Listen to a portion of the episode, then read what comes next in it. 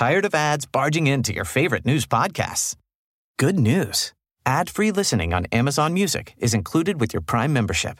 Just head to amazon.com slash ad-free news podcasts to catch up on the latest episodes without the ads.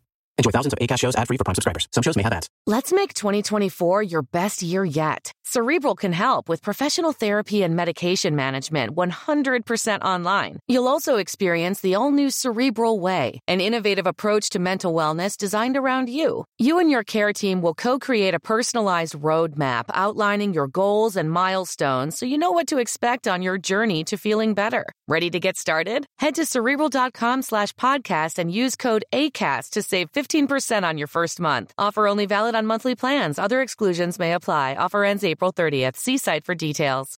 Here's a cool fact a crocodile can't stick out its tongue. Another cool fact you can get short term health insurance for a month or just under a year in some states. United Healthcare short term insurance plans are designed for people who are between jobs, coming off their parents' plan, or turning a side hustle into a full time gig.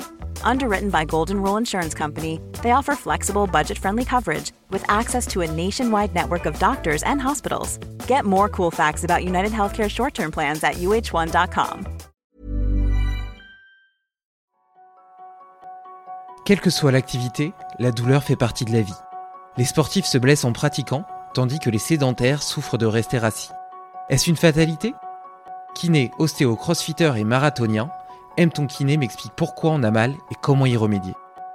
Ce jeune papa est devenu célèbre sur YouTube avec ses vidéos de vulgarisation biomécanique très visuelles grâce au body painting. Et je dois dire que je me suis régalé.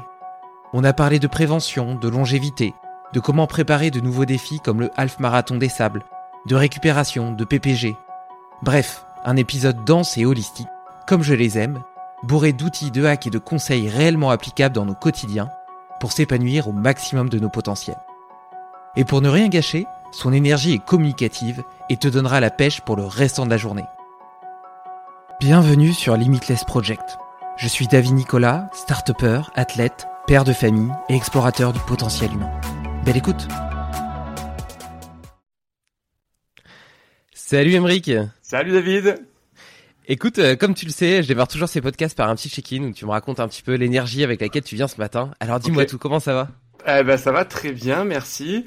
Euh, L'énergie est plutôt bonne. Euh, on est le jeu, on est jeudi. Jeudi, c'est un jour où je suis pas au cabinet.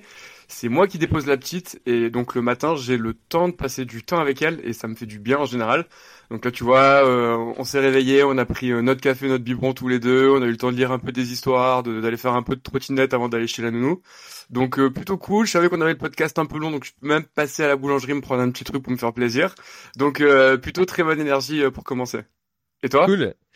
Eh ben écoute, justement, on en parlait. eh ben comme toi, tu vois, ça fait donc j'ai ma deuxième fille là qui qui, qui vient de naître. Ouais. Et, et donc ça fait 15 jours que je passe toutes mes matinées avec avec mon aîné qui va avoir 3 ans.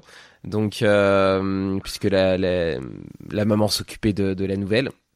Et donc tous les matins, on a fait plein de choses, tu vois, entre père et fille. Euh, J'avoue que c'est la première fois que ça m'arrive de passer autant de temps avec elle, euh, vraiment en tête à tête, etc. Et euh, en plus, à trois ans, elle commence à faire euh, beaucoup plus de choses. Mm. Et, euh, et, donc, on s'est vraiment, vraiment bien amusé. Ça m'a fait beaucoup de bien d'être un petit peu obligé aussi, tu vois, de, de prendre ce temps-là.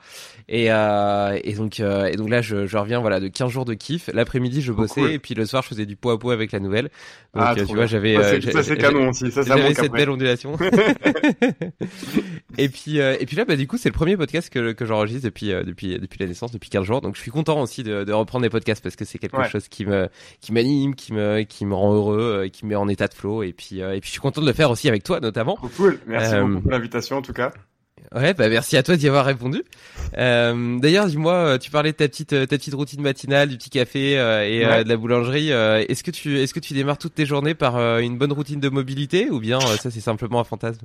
Euh, non, euh, pas par une routine de mobilité. On va dire que le matin, je suis plus à me battre contre mon téléphone.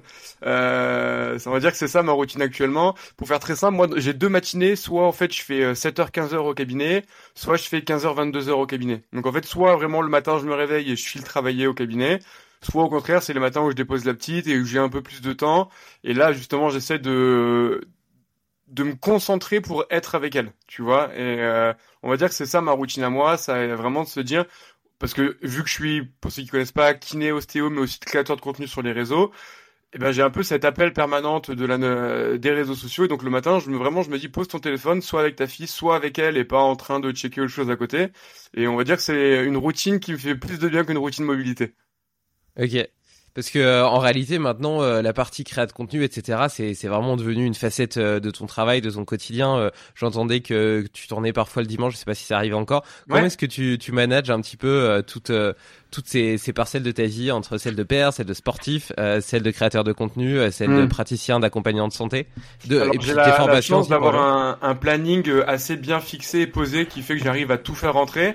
Il y a donc trois fois dans la semaine où je commence tôt le matin en cabinet et je finis à 15 heures. Donc ça, ça me laisse le temps entre 15h et 17h30 d'aller faire un peu de sport et de récupérer ma fille et de passer ensuite du temps avec elle. Euh, donc ça, c'est trois fois dans la semaine. Il y a le mardi où je fais 15h, 22h et du coup, bah, le matin, j'ai le temps d'occuper de la petite, d'aller faire mon sport, de, euh, de, faire un peu de contenu sur les réseaux, de faire un peu de montage, préparer mes publications YouTube et compagnie. Et avant le jeudi, je suis au cabinet. J'ai complètement arrêté le jeudi au cabinet aussi. Euh, et le jeudi, je suis complètement sur les réseaux ou en train de tourner des podcasts comme aujourd'hui ou sur des tournages, etc. Euh, et de temps en temps, le dimanche, ça m'arrive aussi de tourner euh, pour plusieurs raisons. Bah déjà, ça me permet d'avoir des grosses journées de tournage et ma compagne qui peut s'occuper de ma petite. Donc, euh, il y a moins de logistique avec la nounou. Il faut que je me dise voilà, à 17h30, il faut absolument que je, sois, je sois arrivé. ça me permet d'avoir des lieux des fois qui sont moins occupés, comme des cabinets de kiné ou des salles de sport pour pouvoir tourner. Donc, c'est pratique de tourner le dimanche. Euh, et j'ai un concept en body painting où quand je vais venir expliquer euh, la douleur de l'épaule, euh, l'asiatique, etc., il y a quelqu'un qui vient peindre l'anatomie, le dessin, le muscle et compagnie. Et la personne qui fait ça, c'est un ostéopathe. Et du coup, lui aussi, il travaille aussi à côté. Et donc, c'est plus facile de faire ça un dimanche. Donc j'essaie de pas le faire souvent, je dois le faire quatre fois dans l'année à peu près, de me prendre une grosse journée, on commence à 8h, on finit à 18h, 19h et, et on bombarde. Ouais, bah là, ce, ce body painting, c'est vraiment ta, ta, marque de fabrique. Et euh, j'ai eu la chance de, de rencontrer euh, justement euh, ton, ton dessinateur au Festival du potentiel humain. Ouais, Axel, qu'on Ouais, et, et du coup, j'ai pu le voir en live. Il a dessiné le l'épaule, le deltoïde, le biceps de, de Steve. et ouais, c'est c'est c'est magnifique. Hein. C'est mm. magnifique. C'est cool et en fait c'est c'est vrai que je me rappelle moi pendant mes études de kiné euh, t'avais des gens quand on a commencé à apprendre l'anatomie vraiment on comprenait rien à ce qu'ils nous hmm. expliquaient. Moi pour l'anecdote je me rappelle mon premier cours d'anatomie du monde supérieur on passe deux heures à faire la clavicule alors c'est un os en forme de S italique, gna gna gna. À la fin du cours, je savais toujours pas où était la clavicule. C'est-à-dire que, et vraiment, alors aujourd'hui, donc moi je suis diplômé de 2013 en kiné. Aujourd'hui, il y a des logiciels 3D qu'on n'avait pas nous à l'époque, qui sont vraiment, vraiment très cool. Où en gros, t'as un squelette en 3D sur un logiciel, tu peux enlever un muscle, clac, il disparaît, tu vois ce qu'il y a en dessous. Donc ça vraiment, euh, c'était, euh, c'est vraiment très utile. Et à l'époque, nous, ça nous a beaucoup manqué. Et on a mis beaucoup de temps et beaucoup de mal à comprendre cette anatomie qu'en fait, tu apprends dans un livre en 2D mais qui en réalité est en 3D. Et donc t'as pas ce jeu de profondeur, ce jeu de ça commence devant puis ça tourne et ça va sur le côté ou ça tourne sur lui-même et ça descend. Et donc le body painting sert aussi à ça pour bah, vulgariser pour monsieur même tout le monde qui ont souvent euh, des douleurs ou ils ont entendu dire que c'était leur ménisque, leur arthrose et ben permettre de mieux comprendre ce que c'est exactement, où ça se situe et pourquoi est-ce que euh, oui ou non ça fait mal. Ouais, et puis en plus tu, tu vois directement comment s'allonge, euh, comment se raccourcissent les muscles, etc. Euh, comment comment est-ce qu'ils sont insérés. Enfin, mm. c'est quelque chose qui était hyper théorique devient extrêmement pratique, extrêmement visuel. D'ailleurs, je me demande, est-ce que euh, cette connaissance, cette compréhension de l'anatomie, elle se transfère sur tes sensations corporelles, sur la façon dont tu perçois ton corps, ton mouvement dans l'espace? Est-ce que quand tu fais du CrossFit, par exemple, tu dis ok, bah là c'est en train de bouger comme ci, comme ça. Est-ce que ça a vraiment amélioré ta ta, ta, ta proprioception ou pas spécialement? C'est une super question qu'on m'a jamais posée. Je suis en train d'y réfléchir. Parce qu'en fait, ce qui est compliqué, c'est que je suis persuadé à 100% que j'ai un, meilleur schéma moteur ressenti qu'une grande partie de la population. Mais je saurais pas dire si c'est dû à ma pratique sportive, parce que je fais quand même beaucoup de sport, euh, 5-6 heures par semaine, chaque semaine depuis pas mal d'années, ou à l'anatomie, et en réfléchissant en même temps, je pense que c'est un peu des deux, parce que je pense que tu prends quelqu'un qui fait de la musculation, par exemple, euh, je pense à Nassim Sahil, je sais pas si tu connais, c'est euh, un coach qui est très connu sur les réseaux et qui lui vraiment est dans l'optimisation de chaque fibre musculaire, etc.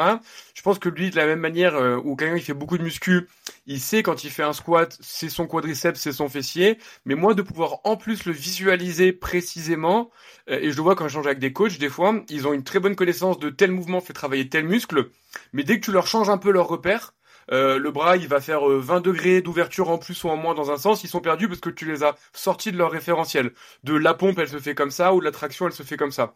Et donc je pense que d'en plus d'avoir l'anatomie, euh, vraiment comment est le corps, comment il bouge, ça me donne une vraie carte supplémentaire. Donc je pense que c'est la combinaison des deux. C'est cette vision atomique, mais quand même la pratique sportive et d'avoir ressenti sur soi. Moi je suis un grand défenseur de que ce soit dans la kiné, dans le traitement, dans la prépa physique, le sport, de il y a beaucoup de connaissances théoriques, mais si on les a pas testées, il y a un vrai manque. Et je pense que c'est la combinaison des deux qui fait ça.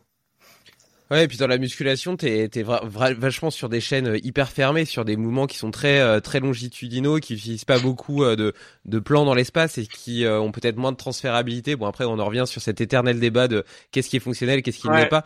Mais mais tu vois par exemple mon ami Rudy, je, petit petit clin d'œil à lui qui qui Ouais, Rudy Koya, euh, qui, euh, qui, qui quand il quand il doit nager euh, dans l'eau, a les épaules qui congestionnent et puis au final, tu vois, la brasse est compliquée parce que bah il, il, a, il a toujours été dans certains schémas et puis il trouve que c'est compliqué d'en sortir une fois que bah t'as énormément renforcé ces ces schémas moteurs là, ces patterns là.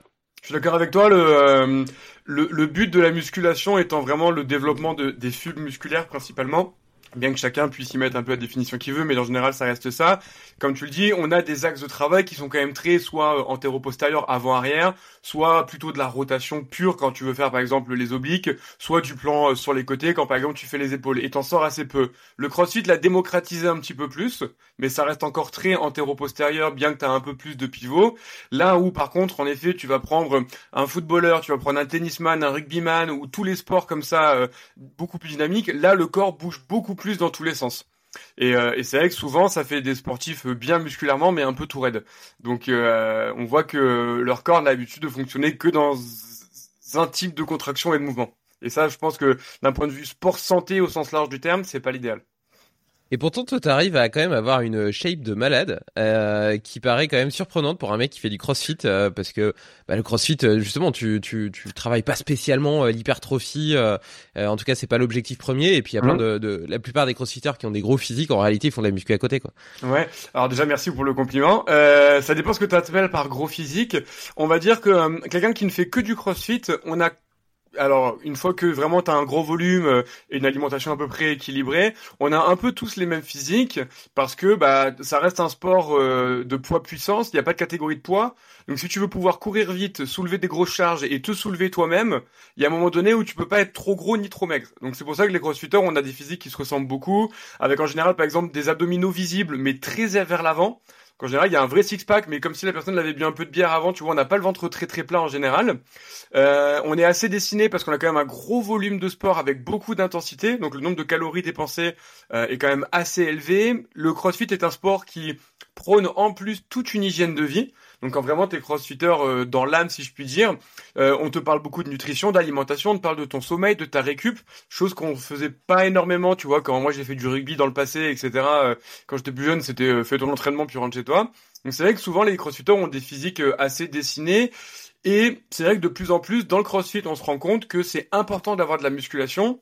Et moi qui suis dans le crossfit depuis, on va dire, une dizaine d'années, j'ai vraiment vu ce courant où l'entraînement de manière globale a beaucoup changé où on est moins à se mettre des grosses cartouches tout le temps et un peu plus de temps en temps à faire du renforcement à côté, à faire vraiment de la muscu parce qu'on s'est rendu compte que on en avait quand même besoin pour protéger nos épaules qui est l'une des zones les plus blessées au CrossFit ou le dos ou les genoux.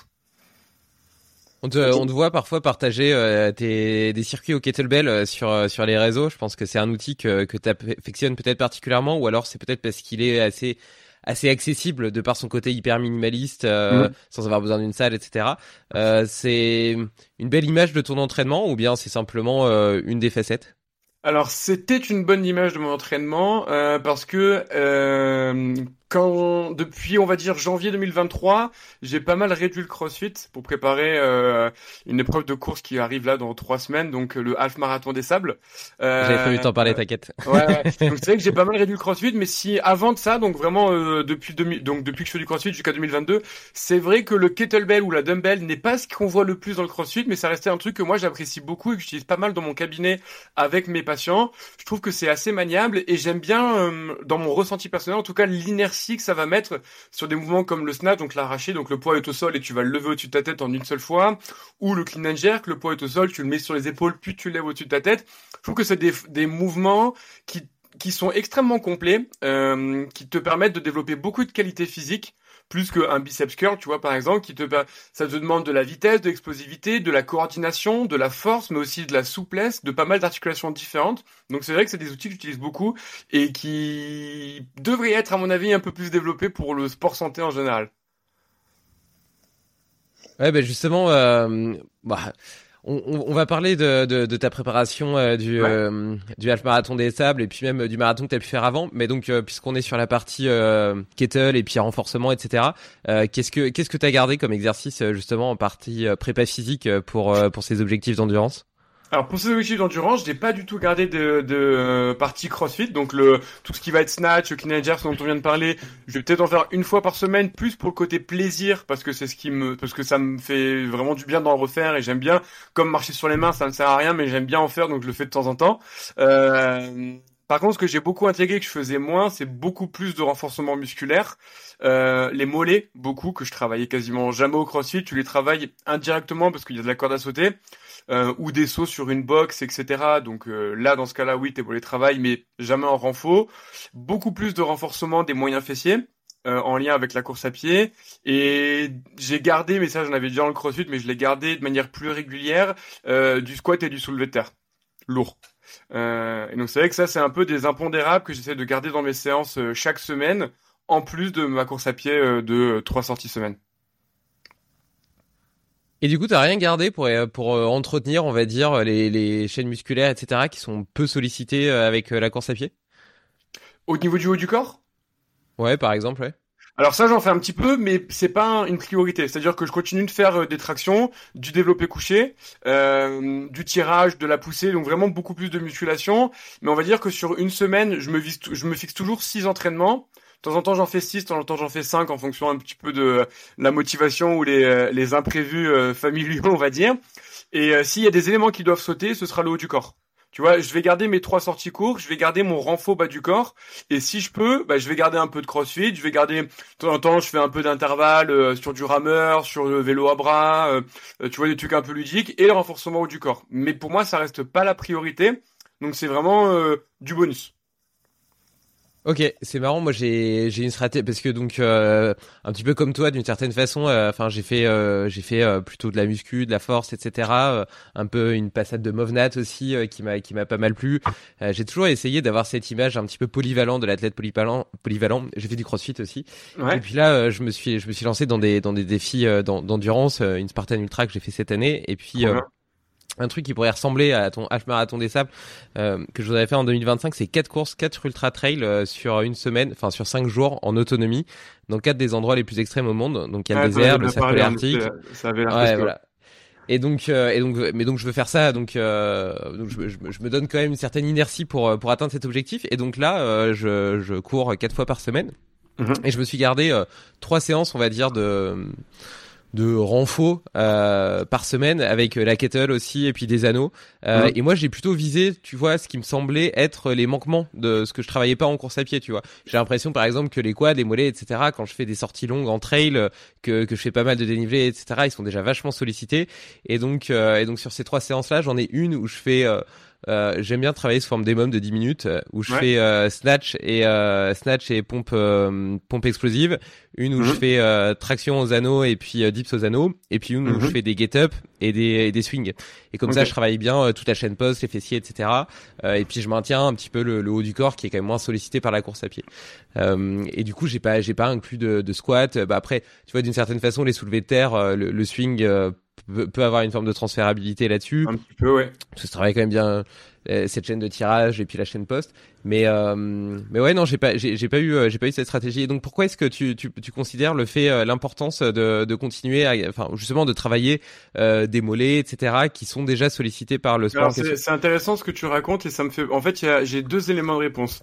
Déjà bah, même pour les auditeurs qui nous écoutent il faut ne jamais oublier que les prépas qu'on fait elles sont quand même très individuelles.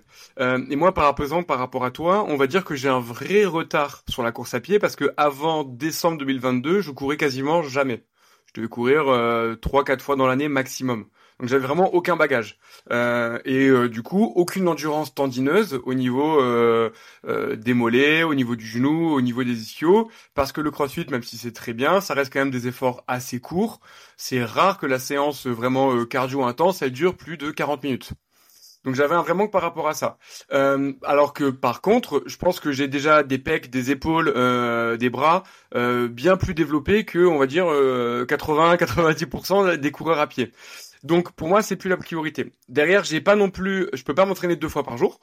Donc je suis obligé de prioriser quelles sont pour moi les priorités euh, et sur quoi je dois axer sur un, une période d'entraînement qui est moins que ce que j'aimerais, mais qui est en fonction aussi de mes obligations. Et le dernier point, c'est que aujourd'hui, on se rend compte que ce que tu me dis, ça correspond à un discours que j'ai beaucoup au cabinet. Euh, qui est un chouïa faussé, euh, même si je pense que la manière dont tu l'as formulé n'était pas exactement celle-là, mais je cours donc, je n'ai pas besoin de travailler mes mollets, mes cuisses, etc. Parce que quand je vais faire du dénivelé, ça va déjà travailler. Euh, quand je fais de, euh, des côtes, j'ai mes ischios qui vont bosser, mes tendons aussi. Aujourd'hui, on se rend compte que courir pour courir, c'est très bien, mais que pour mieux préparer le corps à ces efforts, aussi bien sur la performance que sur le risque de blessure, faire du renforcement musculaire lourd associé est encore plus bénéfique. C'est-à-dire que quelqu'un c'est-à-dire que quelqu'un qui court déjà quatre fois par semaine, en faisant de la côte, en faisant des intervalles, etc., si elle arrive à rajouter du sprint, euh, si elle arrive à rajouter, pardon, du renfort des mollets, en faisant le renfort du mollet, elle va beaucoup plus développer la capacité du mollet à encaisser de la contrainte qu'en faisant juste de la course parce que la course, elle en fait déjà. Et le fait de varier un petit peu le stimulus avec de la charge permet de développer différemment le muscle, mais surtout de limiter le risque de blessure.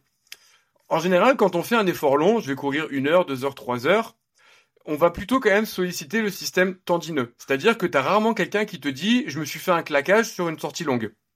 Donc pour faire simple, globalement, si on prend le muscle du mollet, tu as le corps du mollet qui est vraiment la boule, la partie charnue du muscle, tu as le tendon, et c'est pas l'un qui s'accroche à l'autre, c'est plutôt l'un qui progressivement se transforme et devient l'autre. Donc tu as le corps du mollet qui progressivement devient le tendon du mollet, donc le tendon d'Achille, et qui s'insère sur le talon. Et quand tu fais des efforts longs, ça sollicite beaucoup, beaucoup, beaucoup le tendon. Et à l'inverse, quand tu vas faire des efforts très courts, très intenses, comme un sprint ou un saut, c'est là où tu as le claquage. Les gens vont te dire, je me suis claqué en sprintant, je me suis claqué en sautant, euh, en démarrant. Et ça, c'est plutôt le corps musculaire. Et donc, tu vois que selon le type d'effort, c'est pas tout à fait les mêmes fibres qui vont soit devenir blessées, la tendinite, la tendinopathie, soit qui va encaisser la contrainte. Et c'est pour ça que c'est intéressant de faire les deux, parce que juste courir, donc en fait, tu vas courir une heure, tu vas faire n'importe quoi, 50 000 pas en une heure, ça va pas du tout renforcer le tendon de la même manière que de faire seulement 50 répétitions, mais avec 200% euh, de ton poids du corps. Donc ton poids du corps plus ta propre euh, charge sur tes épaules. Et ça, ça permet, un, d'être plus performant, mais deux, aussi limiter le risque d'apparition de blessure. Ok, donc il faut que je rajoute des mollets. Alors moi, je pense aux mollets parce que c'est vrai que, comme je te dis, vu que je suis pas coureur, euh, et que je, je, vise quand même des gros volumes en peu de temps, en, un an, je passe de je cours pas, je vais courir 120 km en quelques jours, euh, et j'ai préparé un marathon en quatre mois, ce qui est assez court hein, quand même pour ne pas se blesser. Bah moi j'ai toujours eu cette euh, peur, cette épée de Damoclès sous la tête de quelle est la principale euh, pathologie du coureur débutant, c'est le syndrome rotulien, c'est donc des contraintes dans le cartilage trop importantes, c'est le syndrome de l'essuie-glace ou la tendinite d'Achille. Et donc c'est vrai que j'ai vraiment axé sur ça, je préférais limite me dire OK, Peut-être qu'en faisant ça, tout se rend faux, tu vas un peu moins performer, tu vas peut-être un peu moins faire de sorties longues que tu devrais, mais par contre la probabilité de te blesser elle va être très faible. Et en effet, j'ai pu faire cette course-là, j'ai pas encore fait le half, mais on prie pour que ça se passe bien. Et j'ai eu des petites douleurs pendant ma prépa, mais ça va quasiment pas empêcher de m'entraîner et j'ai pu euh, faire quasiment ce que je voulais faire. Du coup, tu as, eu l'impression qu'il y avait une grosse transférabilité entre euh, ton passé de crossfitter, euh, qu'on prétend et qu'on présente comme un sport hyper polyvalent qui devrait t'apprendre et te permettre de tout faire, mhm. euh, avec le fait de courir un marathon? Oui et non. C'est-à-dire que, comme je te le disais, le problème du CrossFit, entre guillemets, c'est un problème, c'est que ça reste quand même court par rapport au format marathon. Et donc, il va, il m'a vraiment manqué ce côté-là qui était des efforts longs et je l'ai senti au niveau jambes, au niveau tendineux, même sans être blessé, mais juste dans mon ressenti, est-ce que oui ou non l'effort que je suis en train de faire était agréable? Ah, C'était pas le cas. Euh, par contre, dans ma prépa, j'avais trois sorties. J'avais une sortie longue, j'avais des intervalles courts, genre du 30-30 et du 45-45, euh, et j'avais euh, du fractionné long, donc des allures à tenir sur une dizaine, quinzaine de kilomètres. Je pense que c'est un peu le format classique des coureurs. Et j'ai vraiment vu que autant sur du 30-30, d'une minute sur piste, je me régalais, j'étais largement au-dessus de ce que me prévoyait ma programmation et j'étais vraiment à l'aise. Autant sur le reste, c'était moins idéal. Donc il y a vraiment ce côté, le crossfit est quand même complet, ce qui fait que je m'en suis quand même bien sorti et que euh, j'ai fait, je voulais faire moins de 4 heures, j'ai pu faire moins de 4 heures, etc. Et euh, la prépa s'est bien passée, mais je sentais que le côté effort long, emploi du corps, aussi, j'étais pas préparé. Donc ça m'a demandé quand même un vrai travail dessus.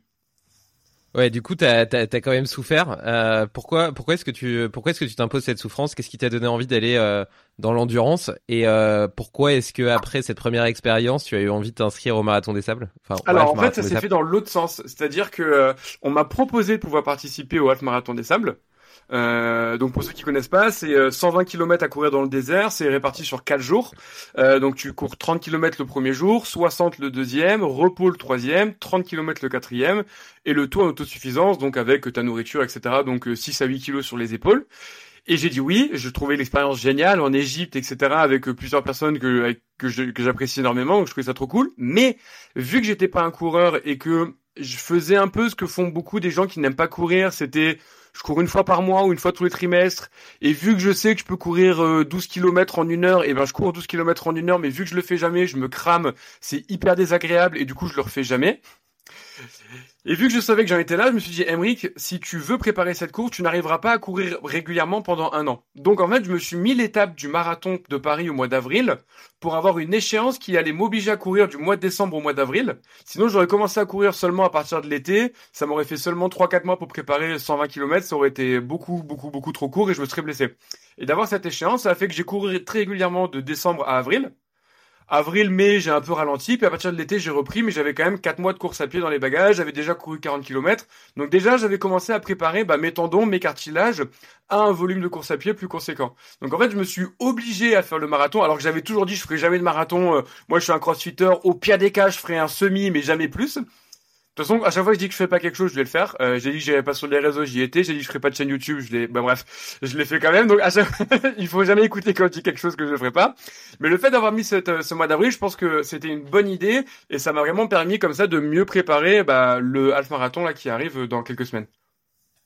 Ouais, le fait d'avoir des, des, objectifs intermédiaires, même euh, même je pense d'un point de vue euh, psychologique, pour te pour te rassurer euh, sur le fait que tu es prêt, que tu évolues, que tu progresses, et puis pour te motiver. clairement, moi je m'en rends compte. je suis 100 fois plus motivé là à courir quatre fois par semaine, en sachant qu'au mois d'avril je vais aller en Écosse courir dans une péninsule, etc., éloigné de tout, au milieu des animaux, que que sans objectif. Tu vois, quand j'ai terminé ma Spartan Ultra, bah après pendant deux mois, j'ai quasiment, j'ai jamais été courir quasiment parce que ben j'avais j'avais pas spécialement d'objectif. J'ai continué à faire du sport tu vois mais j'allais nager justement je faisais mm. un peu de crossfit euh, un peu de muscu un peu de trucs et puis euh, euh, je trouve que pour s'engager c'est quand même important d'avoir de savoir vers quoi on, on avance. Et d'ailleurs il y a une phrase que que tu dis souvent un truc du style que euh, on sous-estime toujours, euh, on surestime toujours ce qu'on peut faire dans un mois et on sous-estime toujours ce qu'on peut faire dans un, en un an. Euh, tu, j'ai l'impression que tu as un petit peu ce, ce, mindset de croissance où tu te dis que potentiellement rien n'est impossible, que le corps est adaptivore et que euh, pourvu que tu sois suffisamment motivé, que tu lui accordes suffisamment de temps, il sera capable de faire tout et n'importe quoi. Et donc là, là j'imagine que tu as fait un petit peu péter aussi euh, tes croyances limitantes. Tu disais que tu ferais jamais un marathon, bah maintenant tu as, couru 42 km, donc ton nouveau référentiel il a changé. Euh, comme moi qui détestais l'endurance et puis euh, qui, qui pensait que qui que j'étais, enfin, je pense sincèrement que je suis nul en, en course à pied. Et, et pour autant, maintenant, je regarde la montagne derrière chez moi et je sais que je suis capable de courir jusqu'en haut et de redescendre dans la dans la même journée. Et je trouve ça fou, tu vois, de, de pouvoir se dire ça. Totalement. Et c'est vrai que j'aime beaucoup cette phrase parce que en fait, elle correspond vraiment très souvent à ce que je vais retrouver chez mes patients au cabinet, qui démarrent trop fort, démarrent trop vite et finissent par se blesser et du coup bah viennent me voir à cause de douleurs euh, quelles qu'elles soient et que ce soit dans leur activité sportive, professionnelle ou même familiale, tu vois. Euh, vraiment là-dessus on se trompe et j'ai vu par contre tellement de progrès, d'évolution aussi sur le long terme par contre sur des patients, des patients qui vraiment étaient euh, incapables de marcher euh, une demi-heure sans avoir une douleur et qui derrière bah finissent au bout d'un an à courir un marathon que c'est que c'est assez énorme. Et et en effet on, alors j'aime toujours d'ailleurs rajouter après cette belle phrase en dehors de grosses pathologies particulières parce que malheureusement euh, même si je suis premier à prôner l'adaptation du corps bah plus tu vieillis, plus cette adaptation déjà elle est lente. Donc euh, tu peux quand même courir un marathon à 80 ans, mais si t'as jamais couru de ta vie, ça va te demander beaucoup plus de préparation que si t'as toujours été sportif. Et deuxièmement, t'as quand même certaines maladies, des fois dégénératives euh, ou accidents vraiment euh, ultra particuliers, qui peuvent te mettre des freins. Mais en fait, ça c'est tellement une infime partie de la population qu'une fois que tu les as exclus, ce peut-être 1%, en fait, monsieur, même tout le monde, ouais, on, on, se sous-estime vraiment énormément et il y a tellement de de success story entre guillemets ou de d'histoires comme ça dingues de personnes à qui on dit tu remarcheras plus jamais et qui finissent par marcher. Moi j'ai eu la chance de discuter avec euh, Philippe Croison, je sais pas si tu connais. Euh, ouais, j'ai reçu euh... le podcast aussi. Ah bah excellent. Je l'ai pas écouté celui-là, mais tu vois quand tu tu vois comment il a été amputé, il part de rien, il sait pas nager, il traverse la Manche à la nage, etc. Quand tu vois Marine Leleu qui fait son enduroman, enfin tu vois quand tu vois toutes ces épreuves là que les gens sont capables de faire, tu te dis mais c'est fou, c'est fou en fait que on puisse le faire. Mais par contre, ça demande beaucoup de temps, beaucoup de euh, de sacrifices ou non, mais en tout cas beaucoup d'investissement en son corps. Tu veux pouvoir euh, courir des telles distances, ça va te demander une vraie organisation sur ton hygiène de vie. Et globalement, les gens ont des fois un peu oublié ça, c'est qu'on leur dit ok on peut tout faire, oui on peut tout faire, mais derrière si tu veux pouvoir faire des trucs de dingue, il faut aussi donner à ton corps ce qu'il faut. Tu veux qu'une voiture, elle roule beaucoup plus vite, bah si tu mets pas le bon essence, ça va être compliqué. Donc oui, tu peux faire des trucs de fou, oui, tu peux euh, préparer ce que tu vas préparer, là tes quatre ultra trails dans des lieux de dingue, mais derrière, il faut que tu aies une alimentation carrée, un sommeil carré et une préparation sur le long terme. Et donc ça vraiment ça va ça va nous permettre d'aller bien plus loin que ce qu'on peut imaginer. Euh, et, et, des évolutions physiques, on en voit régulièrement sur les réseaux euh, par n'importe qui qui va vendre une programmation. Et malheureusement, des fois, ils te mettent 30 jours ou euh, deux semaines avec les, les, trucs un peu magiques avec l'été pour perdre du poids, pour reprendre du muscle et compagnie. Et ça, malheureusement, souvent, alors soit il y en a, ça va leur donner de l'espoir et c'est bien, ça va les motiver. Mais des fois, c'est un chouïa mensonger parce que bah, si on veut vraiment changer drastiquement de corps et que ce soit bénéfique et tenable sur le long terme, ça demande du temps mais par contre, c'est réalisable. Ouais. Et puis, puis tu vois, je pense que Enfin, il y, a un truc qui est que tu, euh, par exemple, tu, tu, te mets à courir 5 euh, km alors que t'as jamais couru et tu trouves l'effort hyper difficile, un peu comme tu disais tout à l'heure où tu sais que tu peux courir euh, tes 10 km en une heure et puis tu vas et puis après tu recours jamais parce qu'en fait ça t'a éclaté et donc t'as ce référentiel là de en mode c'est hyper dur et en réalité moi je, avec mes croyances de l'époque 10 km mmh. c'était j'avais l'impression d'être un athlète de haut niveau. Je me souviens une fois j'ai fait un 10 km avec ma ma, ma copine qui est devenue la mère de mes enfants et euh, et, euh, et après et, et, après ce 10 km, on était rentré chez elle, on avait commandé à manger, on avait regardé Netflix toute l'après-midi en mode oh putain, maintenant il faut se reposer. Attends, on a fait 10 km, c'est un truc de fou, tu vois. Pour te dire quand même mes, mes, mes croyances de, de, de l'époque. Et puis maintenant, euh, enfin 10 km, c'est c'est on va dire c'est c'est mes plus petites sorties euh, à l'entraînement, tu vois. C'est c'est juste euh, c'est juste un petit un petit easy run pour pour mm. d'endurance fondamentale quoi. Ouais. Donc et donc tu vois quand même qu'au fur et à mesure que tu passes des strates, bah en fait tout devient plus facile. Les 10 km qui avant pour moi étaient difficiles sont devenus faciles. Et puis et puis ça te permet aussi d'en rajouter. Et d'ailleurs c'est la même chose pas seulement dans le sport mais même dans la vie.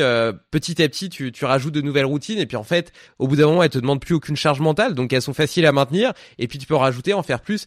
Il y a, y a plein de gens qui me demandent comment je fais autant de choses dans mes journées. Ben en fait, c'est parce que euh, ça s'est fait petit à petit. Euh, j'ai rajouté des choses une fois que les les, bases étaient déjà euh, bien maîtrisées. Et puis euh, tout ça est tellement fluide entre guillemets que ça ne demande aucune charge mentale. Et donc il y a, y, a, un petit peu cette cette logique aussi que tu peux en faire toujours plus pour peu que tu laisses suffisamment de temps, comme tu le disais très justement, de t'adapter à ces à ces nouveaux stimuli et à ces évolutions quoi. C'est ça. Et, euh, euh, c'est vrai que c'est pour ça que d'être toujours assez progressif et ne pas hésiter à commencer bien plus petit que ce qu'on pense ou voudrait est souvent une très bonne solution pour le, le long terme. Parce qu'en fait, en commençant petit, on va prendre des automatismes, comme tu le dis, on va réapprendre des schémas et surtout on va pas se mettre dans le rouge et on va pas se mettre trop en difficulté, ce qui fait que ça va nous redonner envie de recommencer. Là où tu vois, euh, comme tu l'as connu ou comme je l'ai connu, euh, à vouloir absolument, moi à l'époque, faire 12 euh, km en une heure et me mettre dans le rouge, ça me dégoûtait de recommencer. Et donc je le faisais jamais, et donc je progressais pas parce que je courais une fois par trimestre. Aujourd'hui, je suis beaucoup plus capable. Vraiment, ça me demande beaucoup moins d'efforts de faire 12 km en une heure. Mais malgré tout, je continue des fois en une heure à ne faire que 10, ce qui fait que ça fait des sorties beaucoup plus agréable, que qu'il ne me demande aucune énergie, aucune charge physique de récupération, ça ne me met aucun inconfort et ça va beaucoup plus facilement me permettre de recommencer une seconde fois. Et donc une personne qui aujourd'hui ne fait pas de sport ou voudrait commencer un sport qui lui semble difficile, qu'elle n'hésite pas à commencer très bas, moi des patients je leur dis mais va courir 5 minutes.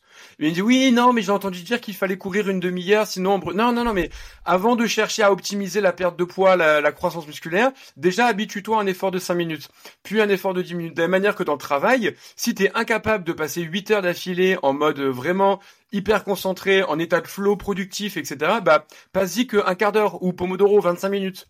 Et derrière, fais une pause et recommence. Et peut-être que tu vas le faire deux fois dans la journée. Et puis au bout d'un an, en fait, tu seras passé de 2 fois 20 à 2 fois 25, et puis 3 fois 20, et, puis tu arriveras au bout d'un an à tenir 2, 3, 4, 5, 6 heures assis derrière ta chaise en étant ultra productive, sans être dérangé à gauche à droite par euh, tout ce qui peut être hyper attractif plus que le travail, mais parce que tu seras, tu te seras laissé du temps pour apprendre, comprendre et mettre en place. Et un petit peu comme tu avais eu Blaise sur ton podcast, il me semble. Euh, il avait dit que quand on court régulièrement, juste le fait de courir régulièrement, même sans chercher à être efficace, performant, euh, VMA, nanana, ton schéma de course, il s'améliore automatiquement, sans avoir à y réfléchir. Et ben un peu de la même manière, en pratiquant n'importe quelle activité, même si c'est peu, le fait de juste être régulier, tu vas avoir des bénéfices. Donc ne cherchons pas toujours à être optimal, productif, euh, au top de ce qu'il faudrait. Soyons surtout très réguliers, même si de temps en temps c'est moins bien, même si de temps en temps c'est moins bien que prévu. Le fait de juste le faire, juste un petit peu, ce sera quand même efficace à mon avis. C'est un peu aussi euh, le, principe des, euh, des mini-habitudes. Tu vois, c'est difficile de s'engager à se remettre au sport quand on n'a pas l'habitude d'en faire, etc. Et puis souvent, euh, on s'aperçoit que les gens, euh, ils font une séance d'une heure et puis euh, une deuxième d'une heure et puis après ils abandonnent parce qu'en fait ça leur prend trop de temps et qu'ils n'arrivent pas à le caler dans leur environnement. Et en fait, c'est parce qu'ils sont trop ambitieux dès le début. Et donc l'histoire et l'idée des mini habitudes, c'est de se dire, ok, tous les jours je fais une seule pompe, une seule pompe mais euh, à force de le faire tous les jours, eh ben tu crées une habitude et donc au bout d'un mm. moment, elle demandera ni motivation, ni charge mentale, ni euh, prise de décision parce que elle sera intégrée dans ta routine, dans tes habitudes. Et le fait de faire qu'une seule pompe va te frustrer parce que tu auras envie d'en faire plus. Et naturellement, tu progresses et t'augmentes et tu te retrouves à faire euh, à faire petit à petit du, du sport du sport tous les jours. effectivement, Blaise le disait très bien dans, dans, dans le podcast que j'ai fait avec lui.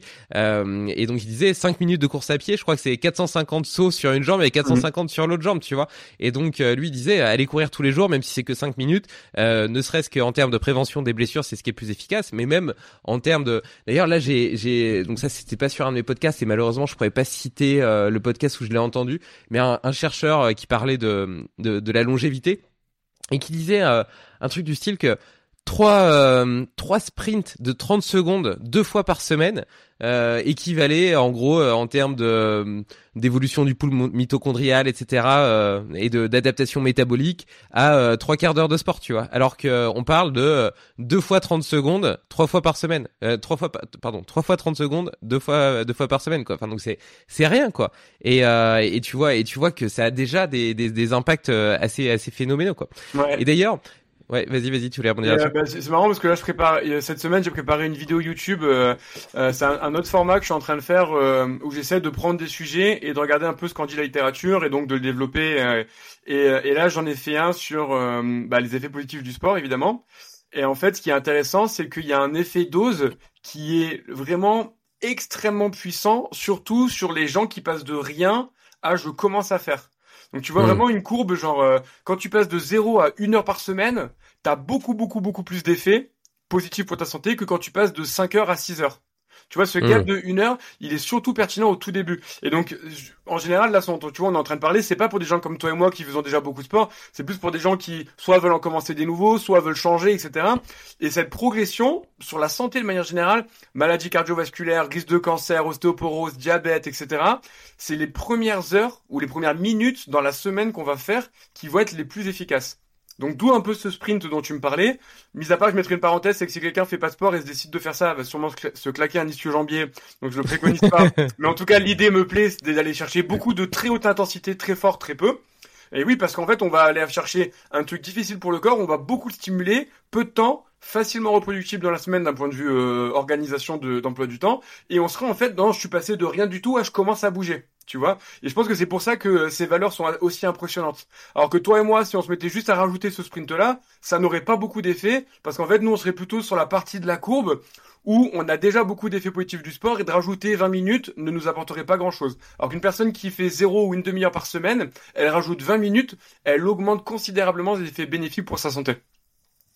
Ouais, alors je, je, je suis tout à fait d'accord avec toi. Je fais juste euh, une, une petite parenthèse sur le fait de rajouter 20 minutes parce que j'en profite pour euh, partager euh, le, le, résultat d'expérience que je fais en ce moment en ajoutant le, de la zone 2, donc du, du, cardio à très basse intensité. Donc par exemple sur un ergo pendant que je suis des formations, ça peut être de la marche rapide, ça peut être de l'alternance course-marche et où je m'aperçois que parce que tu sais moi je m'amuse à, à, suivre un peu mes métriques parce que j'aime bien voir comment comment mon corps fonctionne.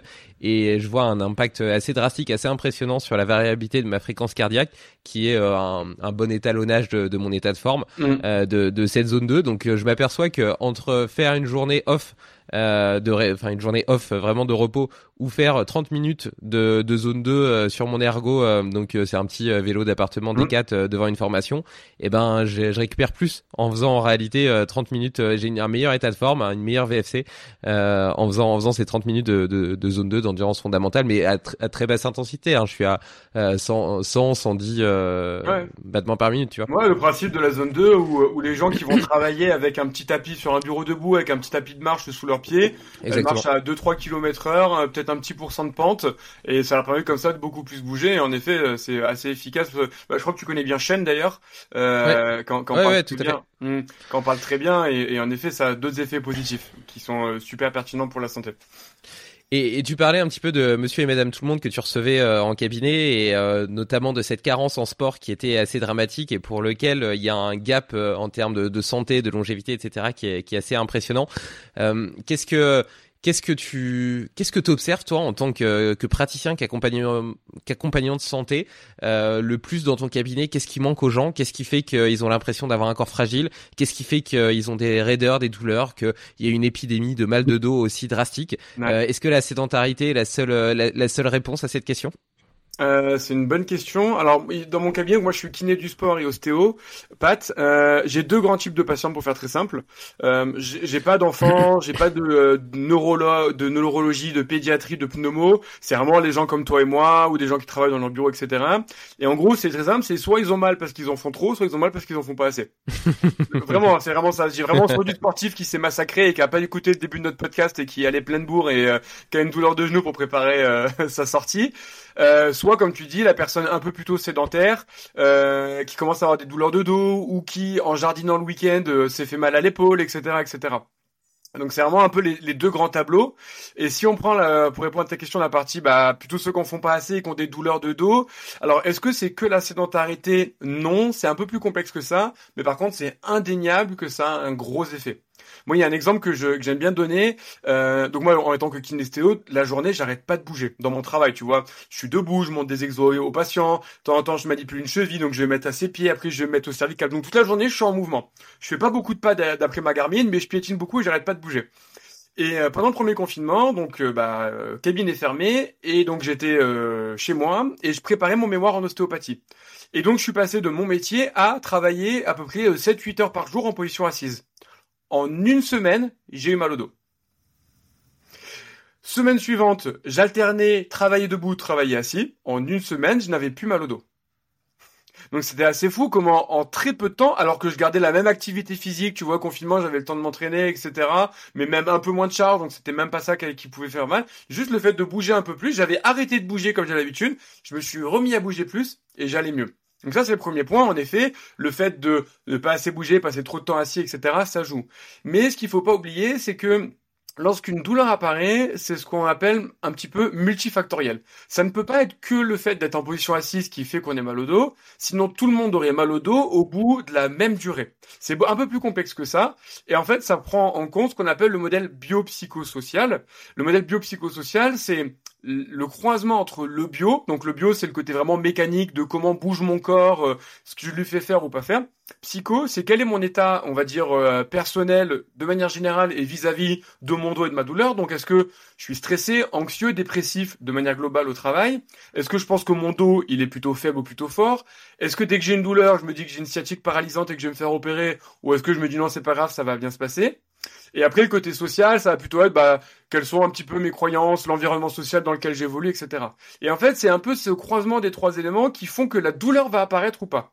Donc le côté social bouge peu. Par contre, quand une douleur apparaît, moi au cabinet, je me dis, ok, d'un point de vue biologique, qu'est-ce qui a changé? D'un point de vue psychologique, qu'est-ce qui a changé C'est mon patient?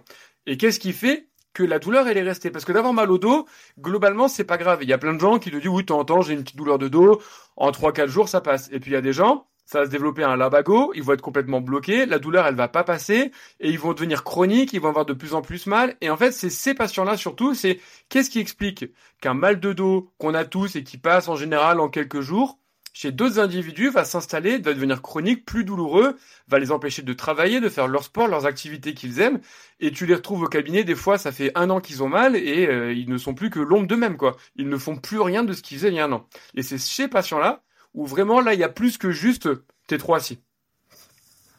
Et, euh, et du coup en fait euh, on comprend que le le message, le signal de la douleur est pas forcément corrélé euh, à la blessure ou à un problème mécanique ou biomécanique. Oui, exactement. Un exemple concret que j'adore donner, c'est que euh, là, pour une raison X ou Y, euh, tu prends une claque ou quelqu'un te met un coup de batte de baseball dans la jambe, t'as une énorme douleur, mais une seconde après, il y a un lion qui apparaît, tu ne ressens plus ta douleur et tu vas taper le sprint de ta vie.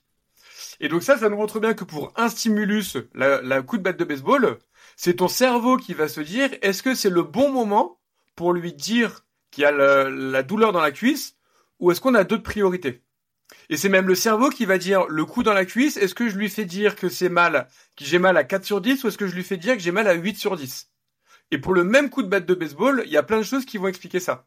Par exemple, si tu t'es déjà fait agresser dans la rue par des gens qui avaient une batte de baseball et que tu as été traumatisé par ça, eh ben tu peux être sûr que le jour où tu reprends un coup de batte de baseball, la douleur elle sera bien plus importante que ce qu'elle aurait dû être. Parce que ton corps il a associé coup de batte de baseball avec danger. J'ai déjà vécu ça, ça m'a duré tellement longtemps que maintenant dès que ça m'arrive, je lui envoie des signaux beaucoup plus importants que ce que ça devrait être parce que je veux m'en protéger et je veux pas revivre ce que j'ai déjà vécu.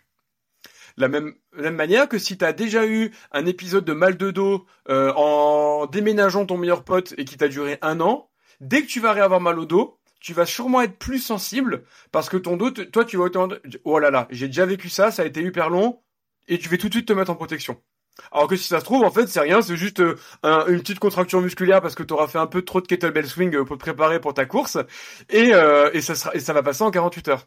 Et donc en fait, l'environnement, l'expérience et euh, les significations que tu mets derrière ta douleur, elles vont totalement augmenter ou diminuer, mais en tout cas moduler le message douloureux. Et donc, comme tu l'as très bien dit, ça n'a pas de lien avec la gravité de celle-ci. C'est, hyper intéressant et du coup ça m'amène à une question. Euh, est-ce que euh, bah, déjà sur le potentiel danger de penser son corps fragile, notamment euh, son dos fragile, euh, tu vois, avec tout ce qu'on entend autour, bah, je sais pas, par exemple dans le monde de la muscu, de, du danger du soulevé de terre. Alors peut-être qu'il est réellement, mais mais mais quand même cette vision du corps fragile.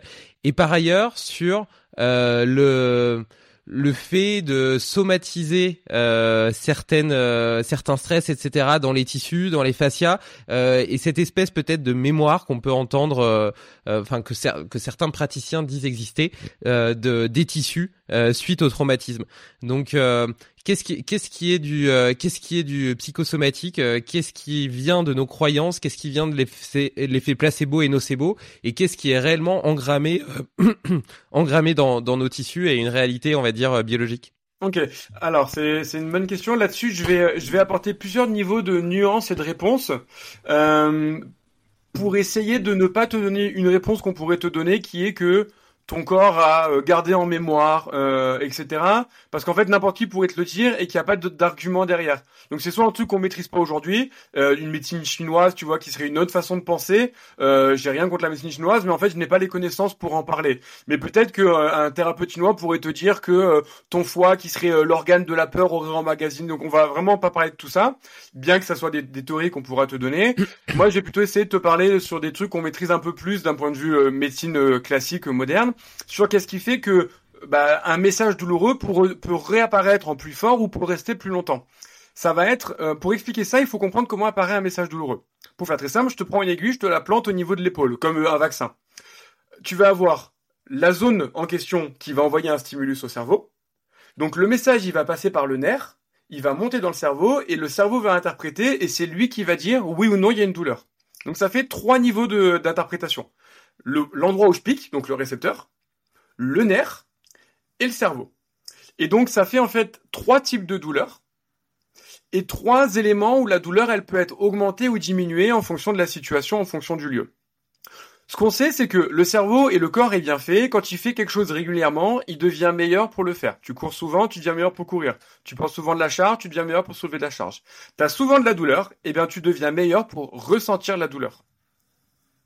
Et quels sont les paramètres et les éléments qui, euh, expliquent ça? Je vais pas rentrer dans les détails, mais pour faire très simple, tu peux avoir par exemple au niveau de la zone douloureuse plus de récepteurs qui vont se développer, qui vont se former pour le message douloureux. Donc c'est-à-dire qu'avant, à l'endroit où tu as pris ton coup, tu avais peut-être quatre récepteurs qui pouvaient envoyer des messages douloureux. Et ben si tu eu mal pendant un an, et ben tu en auras peut-être plutôt une dizaine.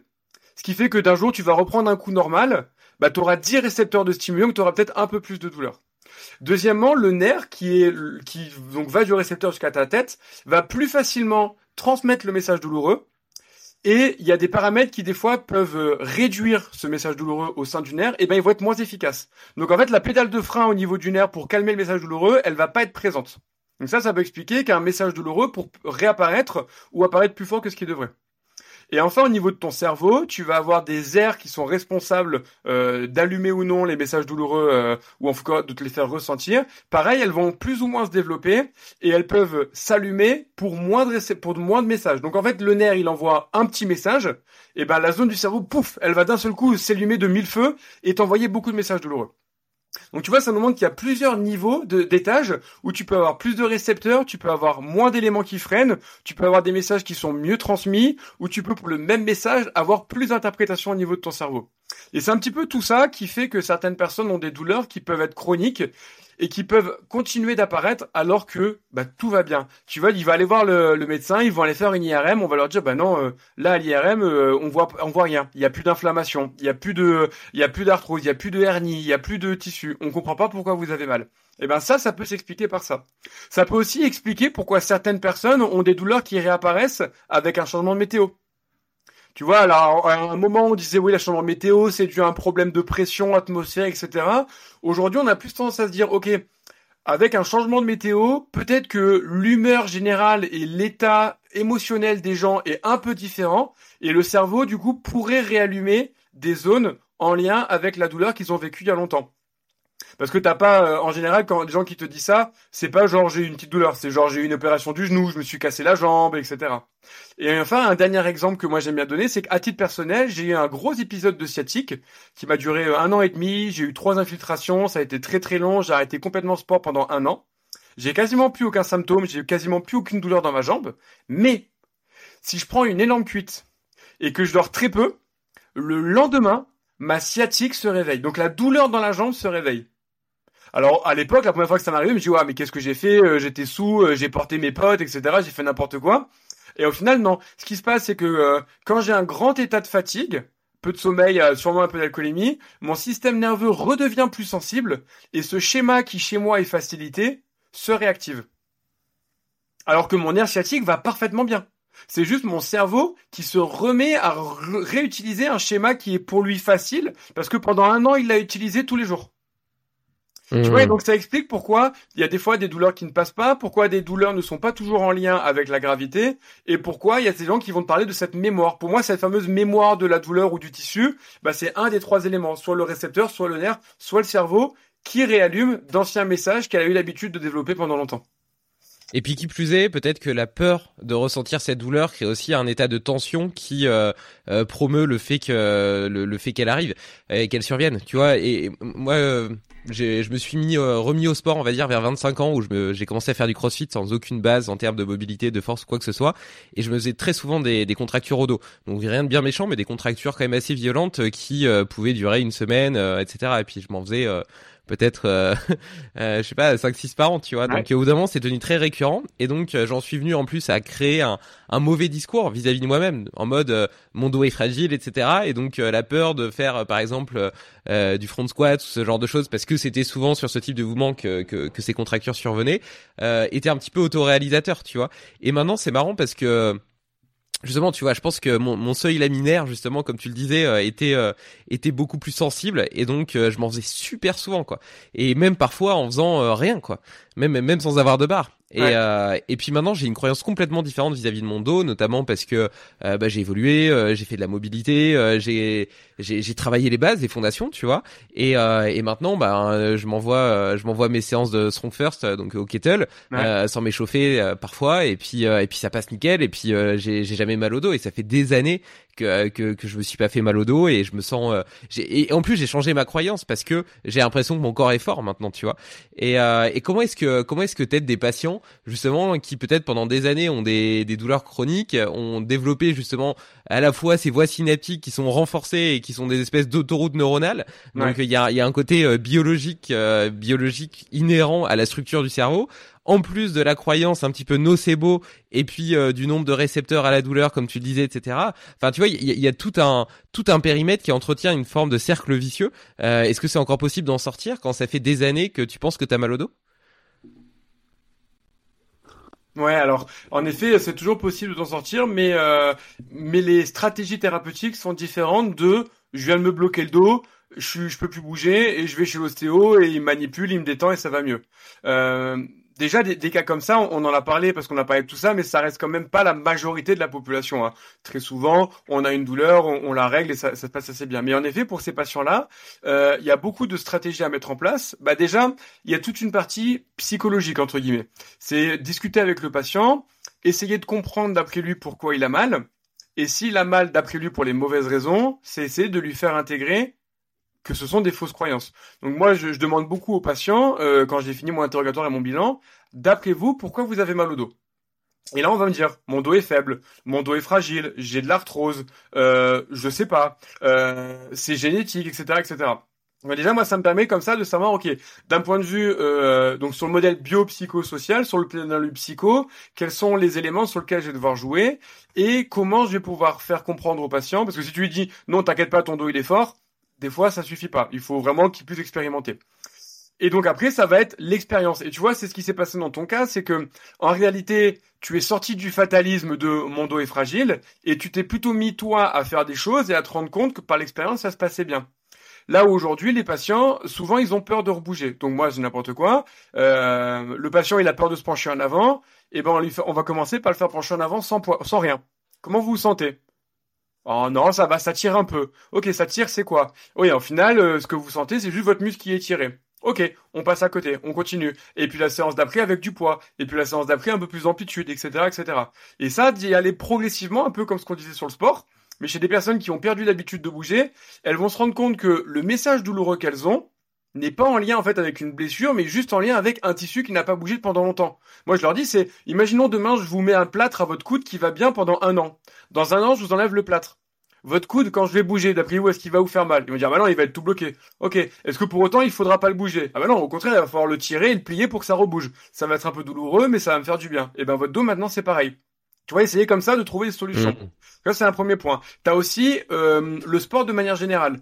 Par exemple, quelqu'un qui a tout le temps mal au dos, euh, si je lui fais faire beaucoup, beaucoup, beaucoup de biceps curls, il va avoir les bras très congestionnés.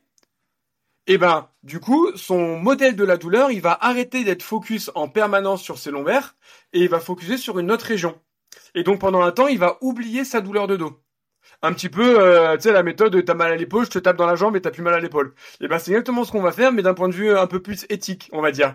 Et donc, de refaire bouger ces patients dans d'autres structures que celles qui leur font mal, ça leur permet aussi de réduire les douleurs dans la zone en question. Un autre point, ça va être le travail cardio-respiratoire et cardiovasculaire. Le fait de faire de l'activité à haute intensité permet aussi au corps de sécréter bah, ses propres antidouleurs et ses propres anti-inflammatoires. Alors souvent les gens qui ont mal pendant depuis très longtemps, il n'y a plus vraiment d'inflammation, il reste une douleur mais pas une inflammation. Mais le fait d'avoir de sécréter des antidouleurs, d'autres endorphines et des hormones qui font que ils vont être dans un état de bien-être qu'ils n'ont pas connu depuis longtemps, ça va permettre de dire ah ouais mais avant j'avais mal au dos en permanence et maintenant j'ai des périodes dans ma vie où j'ai plus ces douleurs. Donc peut-être et donc je leur dis ok mais si votre dos il est vraiment fragile ou si votre dos il est vraiment abîmé, comment ça se fait qu'aujourd'hui pendant deux heures dans la journée vous n'avez plus de douleur et ils sont là, et quand tu commences à claquer une fausse croyance, tu vois qu'il y a des moments un peu de blanc, ou euh, tu vois qu'ils essaient de comprendre, de réfléchir. Donc là, c'est euh, vraiment hyper pertinent en tant que thérapeute, parce que tu sais que tu as touché quelque chose. Et ils sont là, ils se disent ok. Une personne qui est persuadée qu'elle a mal au dos parce qu'elle a de l'arthrose et qui a mal au dos en dents de scie. Elle me dit ouais, là pendant un mois cet été j'ai pas eu mal et puis c'est revenu. Je leur ouais mais pendant le mois où vous aviez pas mal, l'arthrose c'était la même. Bah oui. Alors pourquoi vous aviez pas mal? Ah oui c'est vrai. Alors c'est peut-être pas l'arthrose qui fait mal. C'est peut-être que il y a euh, une inflammation qui s'est installée et c'est cette inflammation qui fait que vous aviez mal ou pas.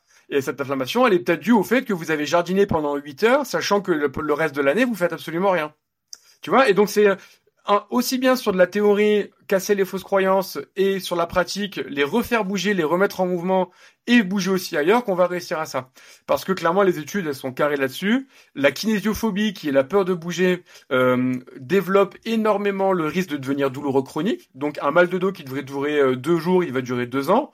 Le stress, l'anxiété et toutes ces croyances-là aussi font qu'on a un mal de dos qui devrait passer très très vite, mais qui au final risque de durer beaucoup plus longtemps que prévu.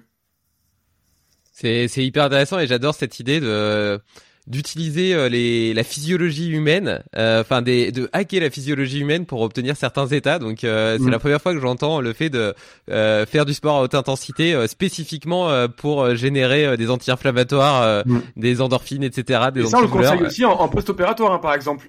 Un patient qui vient de se faire opérer du genou, un ligament croisé, tu vois un truc très classique, ben je vais dire, ben, si tu peux aller à la salle et faire un peu de vélo à bras, bah en fait tu vas augmenter euh, ton débit euh, circulatoire. Donc sur ton genou, la circulation, elle va pas augmenter comme ton épaule, elle va augmenter dans tout ton corps. Donc sur ton genou, il va y avoir plus de passage sanguin, donc tu vas beaucoup plus facilement amener les éléments nécessaires à cicatriser ton opération ou ta fracture.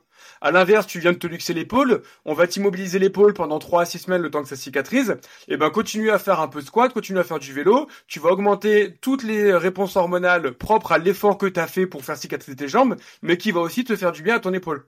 Et donc ça, que ce soit sur du court terme ou le long terme, c'est pour ça que le repos complet, clairement, je vois pas encore comment on peut préconiser ça aujourd'hui, euh, ne sert plus vraiment à grand chose. Ouais, bah ça c'est, j'ai l'impression que c'est vraiment une évolution de la médecine du sport euh, moderne où euh, aujourd'hui on conseille de bouger autour de la douleur plutôt que euh, de le repos complet qui était préconisé par le passé.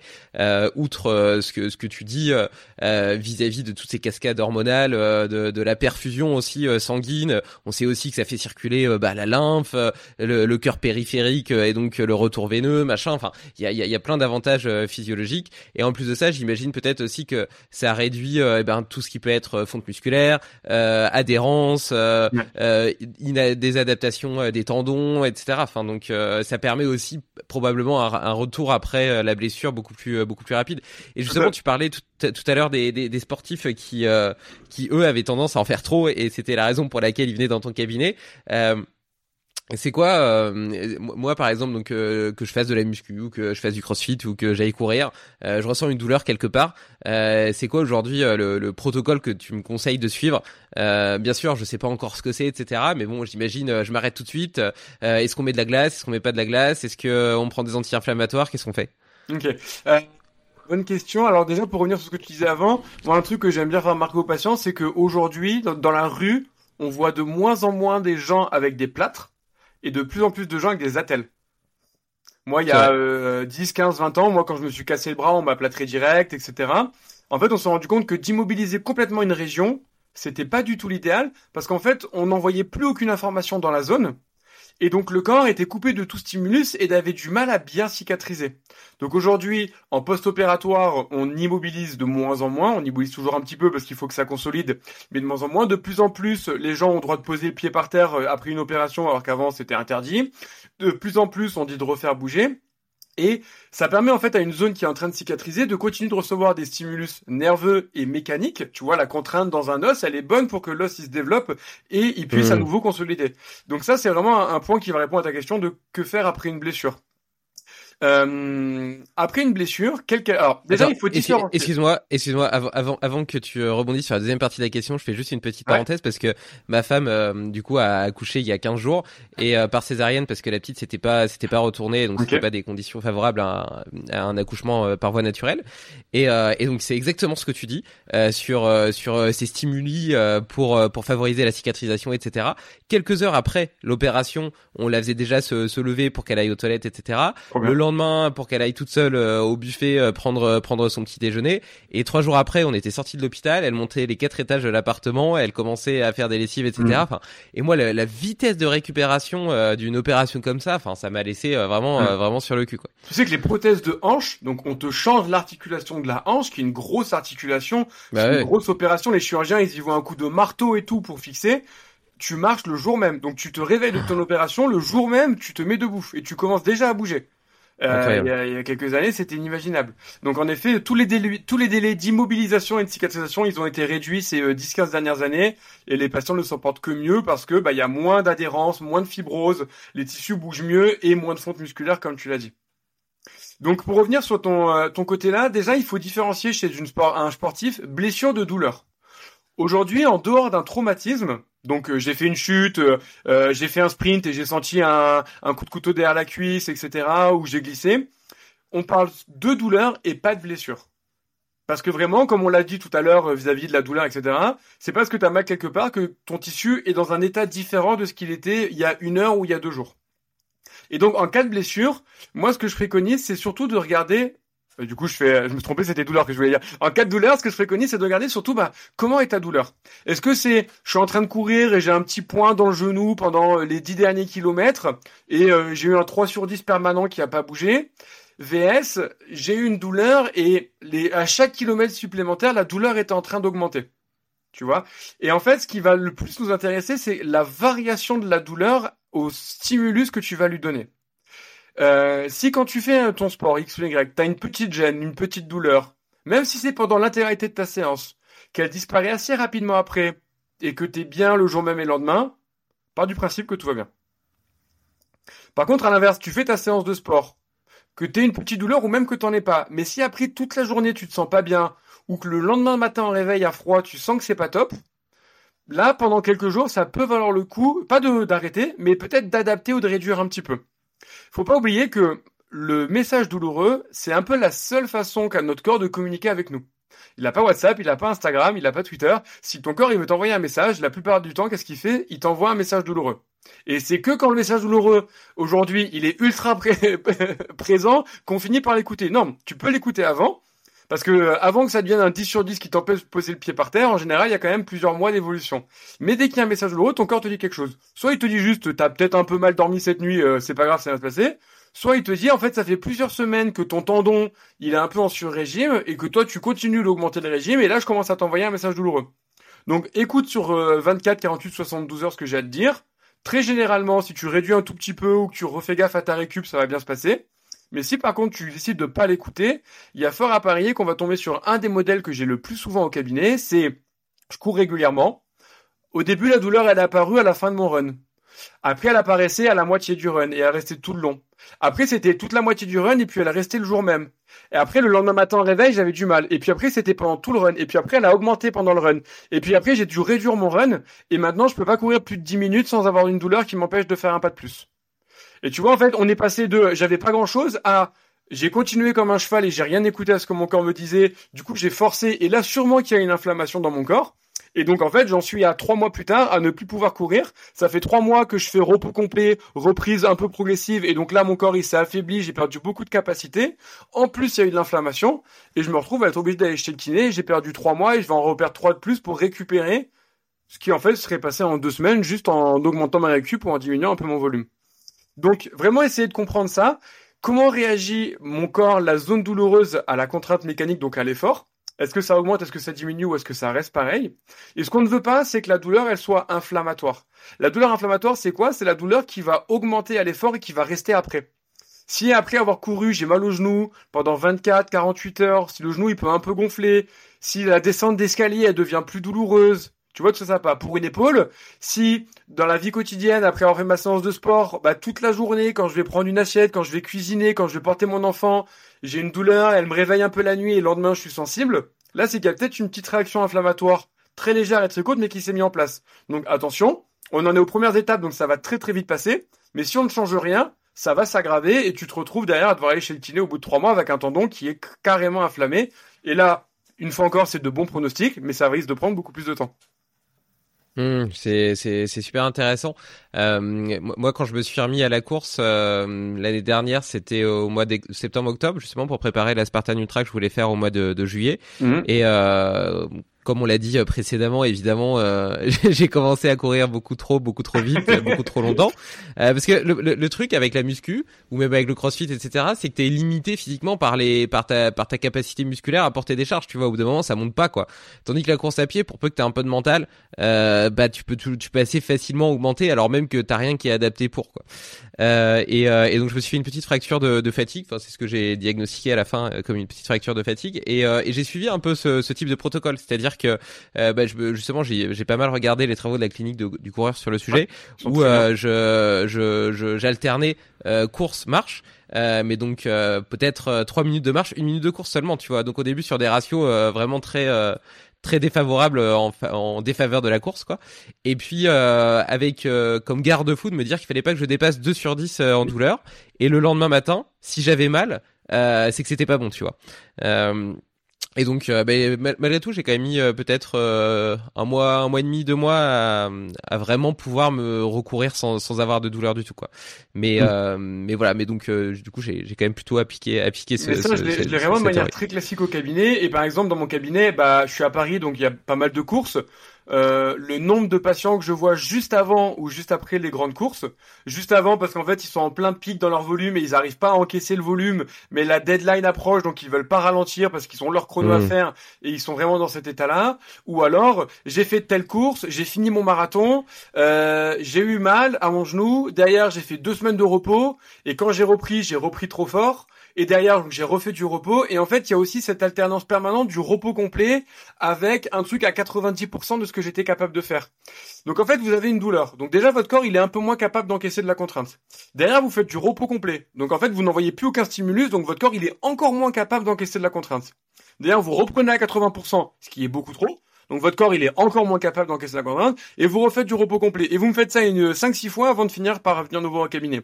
Alors qu'au final, si dès que la douleur est apparue, vous aviez plus adapté comme toi tu as essayé de le faire avec un peu de course, un peu de marche, un peu ralentir, un peu même si vous êtes qu'à 50%, en réalité si vous le faites sur une à deux semaines, ça va rien changer à votre programmation ni à votre performance. Et c'est là où on retombe à ce qu'on disait en début de podcast. Ne pas sous-estimer ce que notre corps peut faire en un an par rapport à ce qu'il peut faire en un mois. Tu vois? Parce que oui, en un mois, vous allez peut-être un peu réduire votre volume, mais de toute façon, ce qui compte, ça va sûrement être le long terme. Parce que si vous, vraiment, vous vivez cette course-là qui arrive dans un mois et que vous vous massacrez, Derrière, vous allez peut-être mettre six mois à récupérer.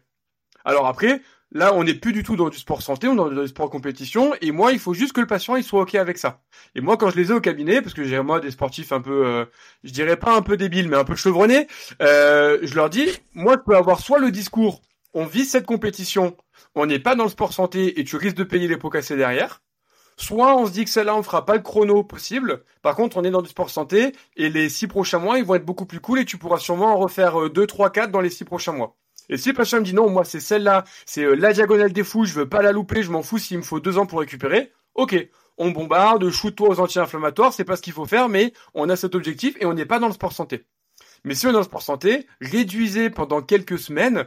Vous n'allez pas perdre beaucoup sur vos vraies performances parce que de toute façon, une course, ça se prépare sur un, des mois ou des années. Mais par contre, ça va faire sur le long terme, vous allez beaucoup plus facilement récupérer et vous allez vraiment pouvoir faire vos courses et ne pas tomber dans ce côté j'ai mal, j'arrête, je reprends, j'ai encore mal, j'arrête et au final, vous vous retrouvez à plus rien pouvoir faire. Et pour finir, mon marathon par exemple, qui s'est pas très très bien passé dans le sens où vraiment j'ai fini dans un état physique lamentable. Euh, à Paris, on arrive en bas des Champs-Élysées. J'ai mis quasiment une heure à remonter les Champs-Élysées pour prendre mon scout. Je suis rentré chez moi, j'étais un légume, j'avais mal partout. J'ai passé deux heures dans mon canapé, j'ai commandé à manger, j'ai limite pas pu me lever pour aller le chercher. J'étais vraiment, j'avais mal partout. Le lendemain, je me suis réveillé, j'avais aucune douleur. J'avais les jambes lourdes, chargées, mais j'avais aucune douleur. Alors que le jour même, j'étais dans un état catastrophique. Pourquoi? Parce qu'en fait, j'avais juste fait un truc dur. Mon corps en était capable. Il a encaissé, le lendemain, j'étais bien. À l'inverse, si le lendemain, j'avais eu un genou gonflé et compagnie, je me serais dit, ok, bah là, clairement, le marathon, c'était trop pour moi. Euh, je vais récupérer sur 48 heures et puis je vais reprendre doucement pour sécréter mes hormones, etc., comme on l'a dit. Donc vraiment, essayez de vous checker quand vous avez une douleur, comment vous êtes au réveil et comment vous êtes dans d'autres activités de la vie quotidienne. Pour le genou, c'est souvent les escaliers. Pour les, épaules, les bras, c'est euh, les mouvements quotidiens, faire le ménage, cuisiner, etc. C'est des bons indicateurs. Et euh, en arrivant chez toi, du coup, euh, est-ce que tu as, mis en place euh, certaines routines, certains protocoles pour améliorer ta récupération, comme, je sais pas, le sauna, l'inversion, du terragun, un peu de mobilité? Burger frites, ça compte? Non, en vrai, je voulais, mais j'étais dans un tel état, vraiment. Euh, enfin, je suis quand même très sportif, tu vois. J'ai toujours fait du sport toute ma vie. J'ai jamais été dans un tel état. Je ne pouvais rien faire du tout. Non, j'ai vraiment glandé dans le canapé toute la toute la journée. Par contre, le lendemain, je, le jour même, donc j'ai un vélo chez moi. Je voulais faire un peu de vélo pour faire tourner les jambes, mais vraiment, je pouvais pas. Et le lendemain, je me suis forcé à aller faire. Euh, j'ai fait un peu de vélo. Euh, j'ai dû faire une petite demi-heure, vraiment très très doux. Euh, le surlendemain, rien. Et euh, le jeudi, donc c'était un dimanche, j'ai essayé de reprendre un petit peu de sport. Et vraiment, je me sentais parfaitement bien dans mon corps. Donc c'est ça qui était assez intéressant. Je me sentais bien. J'avais plus aucune douleur, plus aucune gêne, plus aucune fatigue.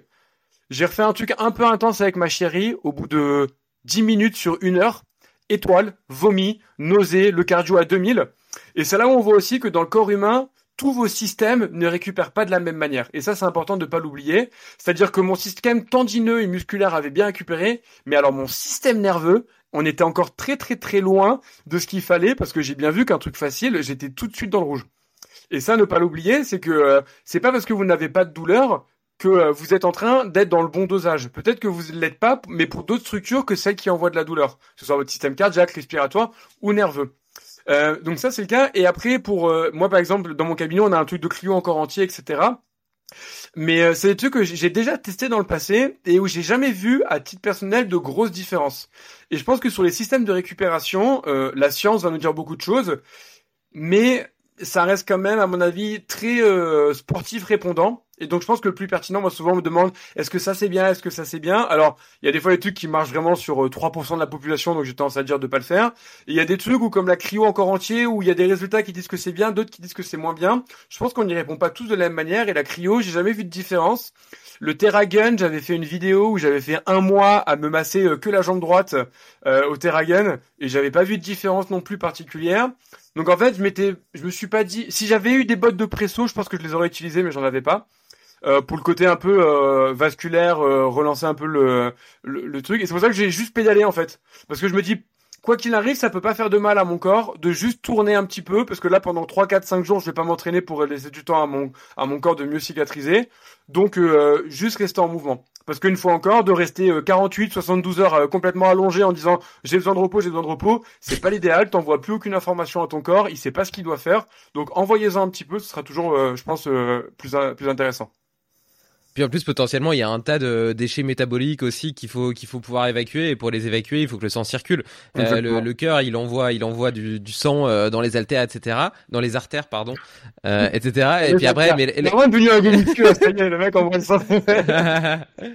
mais après la pompe retour c'est c'est vraiment les contractions musculaires donc euh, c'est c'est vraiment important. Mais euh, c'est marrant ce que tu décris après ton marathon ça m'a fait pareil après ma Spartan Ultra.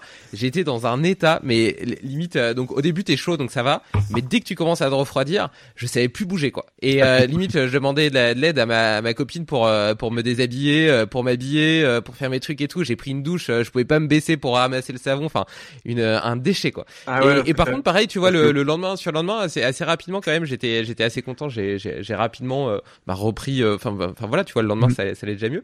Après sur les outils de récupération, juste parce que tu tu les citais, moi j'aime bien Terragun, mais je pense qu'il y a, enfin j'aime bien Terragun, j'aime bien le sauna, j'aime bien les bains froids. Euh, mais je pense que ça a un aspect aussi assez psychologique. Tu vois, par exemple, euh, je m'aperçois qu'après une séance, soit soit longue et dure, tu vois, genre une grosse sortie longue de trail, ou alors euh, une, grosse séance au seuil ou fractionnée, enfin voilà, des trucs un peu engageants, j'ai les ischios hyper raides après, tu vois, et ils me tirent. Et, en fait, c'est juste désagréable, quoi. C'est pas c'est pas un problème fondamental, c'est juste désagréable. Après le lendemain, après une nuit de sommeil, c'est bon, c'est passé, quoi. Mais mais donc le, le soir, le fait de faire un peu de terragun, ça me les détend et donc je me sens immédiatement juste mieux, tu vois. Donc juste pour le plaisir, pour mon confort personnel dans mon propre corps, euh, j'aime bien ça. Et après du coup je dors mieux parce que sinon il continue à me tirer parfois un peu dans mon lit et quand je me retourne j'ai un peu mal, etc. Et donc le fait de m'être détendu avant de me coucher, bah fait que je passe une meilleure nuit et donc je récupère mieux et donc le lendemain je me sens mieux.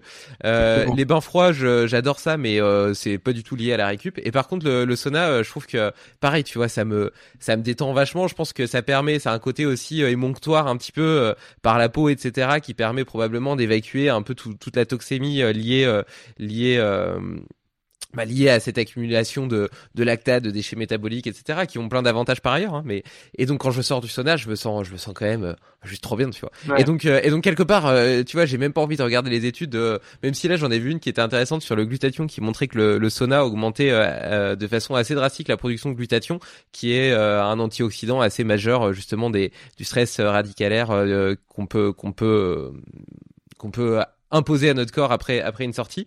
Mais mais moi je le fais surtout parce que juste euh, je kiffe ça et ça me fait du bien tu vois. C'est ça et, euh, donc peu importe qu'il y ait une étude ou pas tu vois. Tu me fais penser au fait que j'ai pas répondu tout à l'heure à ta question sur le fait de mettre du froid sur une blessure. Je vais répondre après. Ah mais d'un point de vue de la récup en effet sur les études ils prennent deux éléments en considération. C'est un les marqueurs inflammatoires donc sur prise de sang et deux, des questionnaires de qualité de vie, donc le ressenti personnel. Et c'est pour ça que moi je dis aux patients de le tester, parce qu'en fait, le placebo, il est toujours présent, quoi qu'il arrive. Donc en fait, on peut pas faire contre. À partir du moment où tu prends un médicament, où tu vas voir un thérapeute et où tu mets une technique en place, tu as toujours un placebo. Plus tu y crois, plus le placebo est important, mais il est systématique. Donc ça, pour moi, c'est même pas un débat, tu vois. Donc euh, par contre, à partir du moment où quelque chose te fait du bien, et que tu as les moyens euh, de te le payer, bah en fait bombarde. Euh, je... C'est pas parce que quelqu'un a dit que ça marchait pas qu'il faut pas le faire, tu vois. Et c'est pour ça que je dis moi beaucoup aux patients de le tester. Mais par exemple quand on me demande est-ce que ça vaut le coup euh, d'acheter telle machine et qu'elle vaut 1000 euros et que la personne financièrement elle est pas dingue, je dis bah non, tu peux peut-être essayer d'abord celle-là et celle-là, voir comment tu te sens, ça coûte que 40 euros et euh, etc. Mais par contre le ressenti personnel, même si ça va pas changer tes marqueurs inflammatoires, tu vois, je suis quasiment persuadé que le pistolet de massage ça change rien à tes déchets métaboliques. Par contre si tu te sens mieux, qui fait que derrière tu vas plus bouger dans la journée et compagnie, bah en fait c'est tout bénef, tu vois. Moi si euh, par exemple là j'étais dans un tel état de légumes que prendre un doliprane, si ça m'a fait du bien, j'ai moins de douleur, je me sens moins mal, et donc dans la même journée, je vais aller marcher. Ben, en fait, prends un doliprane. Le doliprane en lui-même va pas faire que je vais mieux récupérer. Par contre, il va m'enlever ma douleur et il va faire que je vais pouvoir hmm. marcher et la marche va me faire du bien. Et ça, par exemple, quand j'ai des patients qui se bloquent le dos, je leur dis, ne prenez pas spécialement d'anti-inflammatoires parce que quand on se bloque ou qu'on a une blessure, les anti-inflammatoires un peu comme le froid, il y a vraiment débat aujourd'hui sur l'intérêt d'en prendre. Par contre, prenez des antidouleurs parce que si vous en prenez pas, vous allez être très douloureux vous allez passer la journée allongée parce que c'est trop douloureux, et donc vous allez mettre aucun mouvement et vous allez rester dans ce cercle vicieux. J'ai mal, je bouge pas, j'envoie pas d'informations à mon corps, donc ça devient douloureux.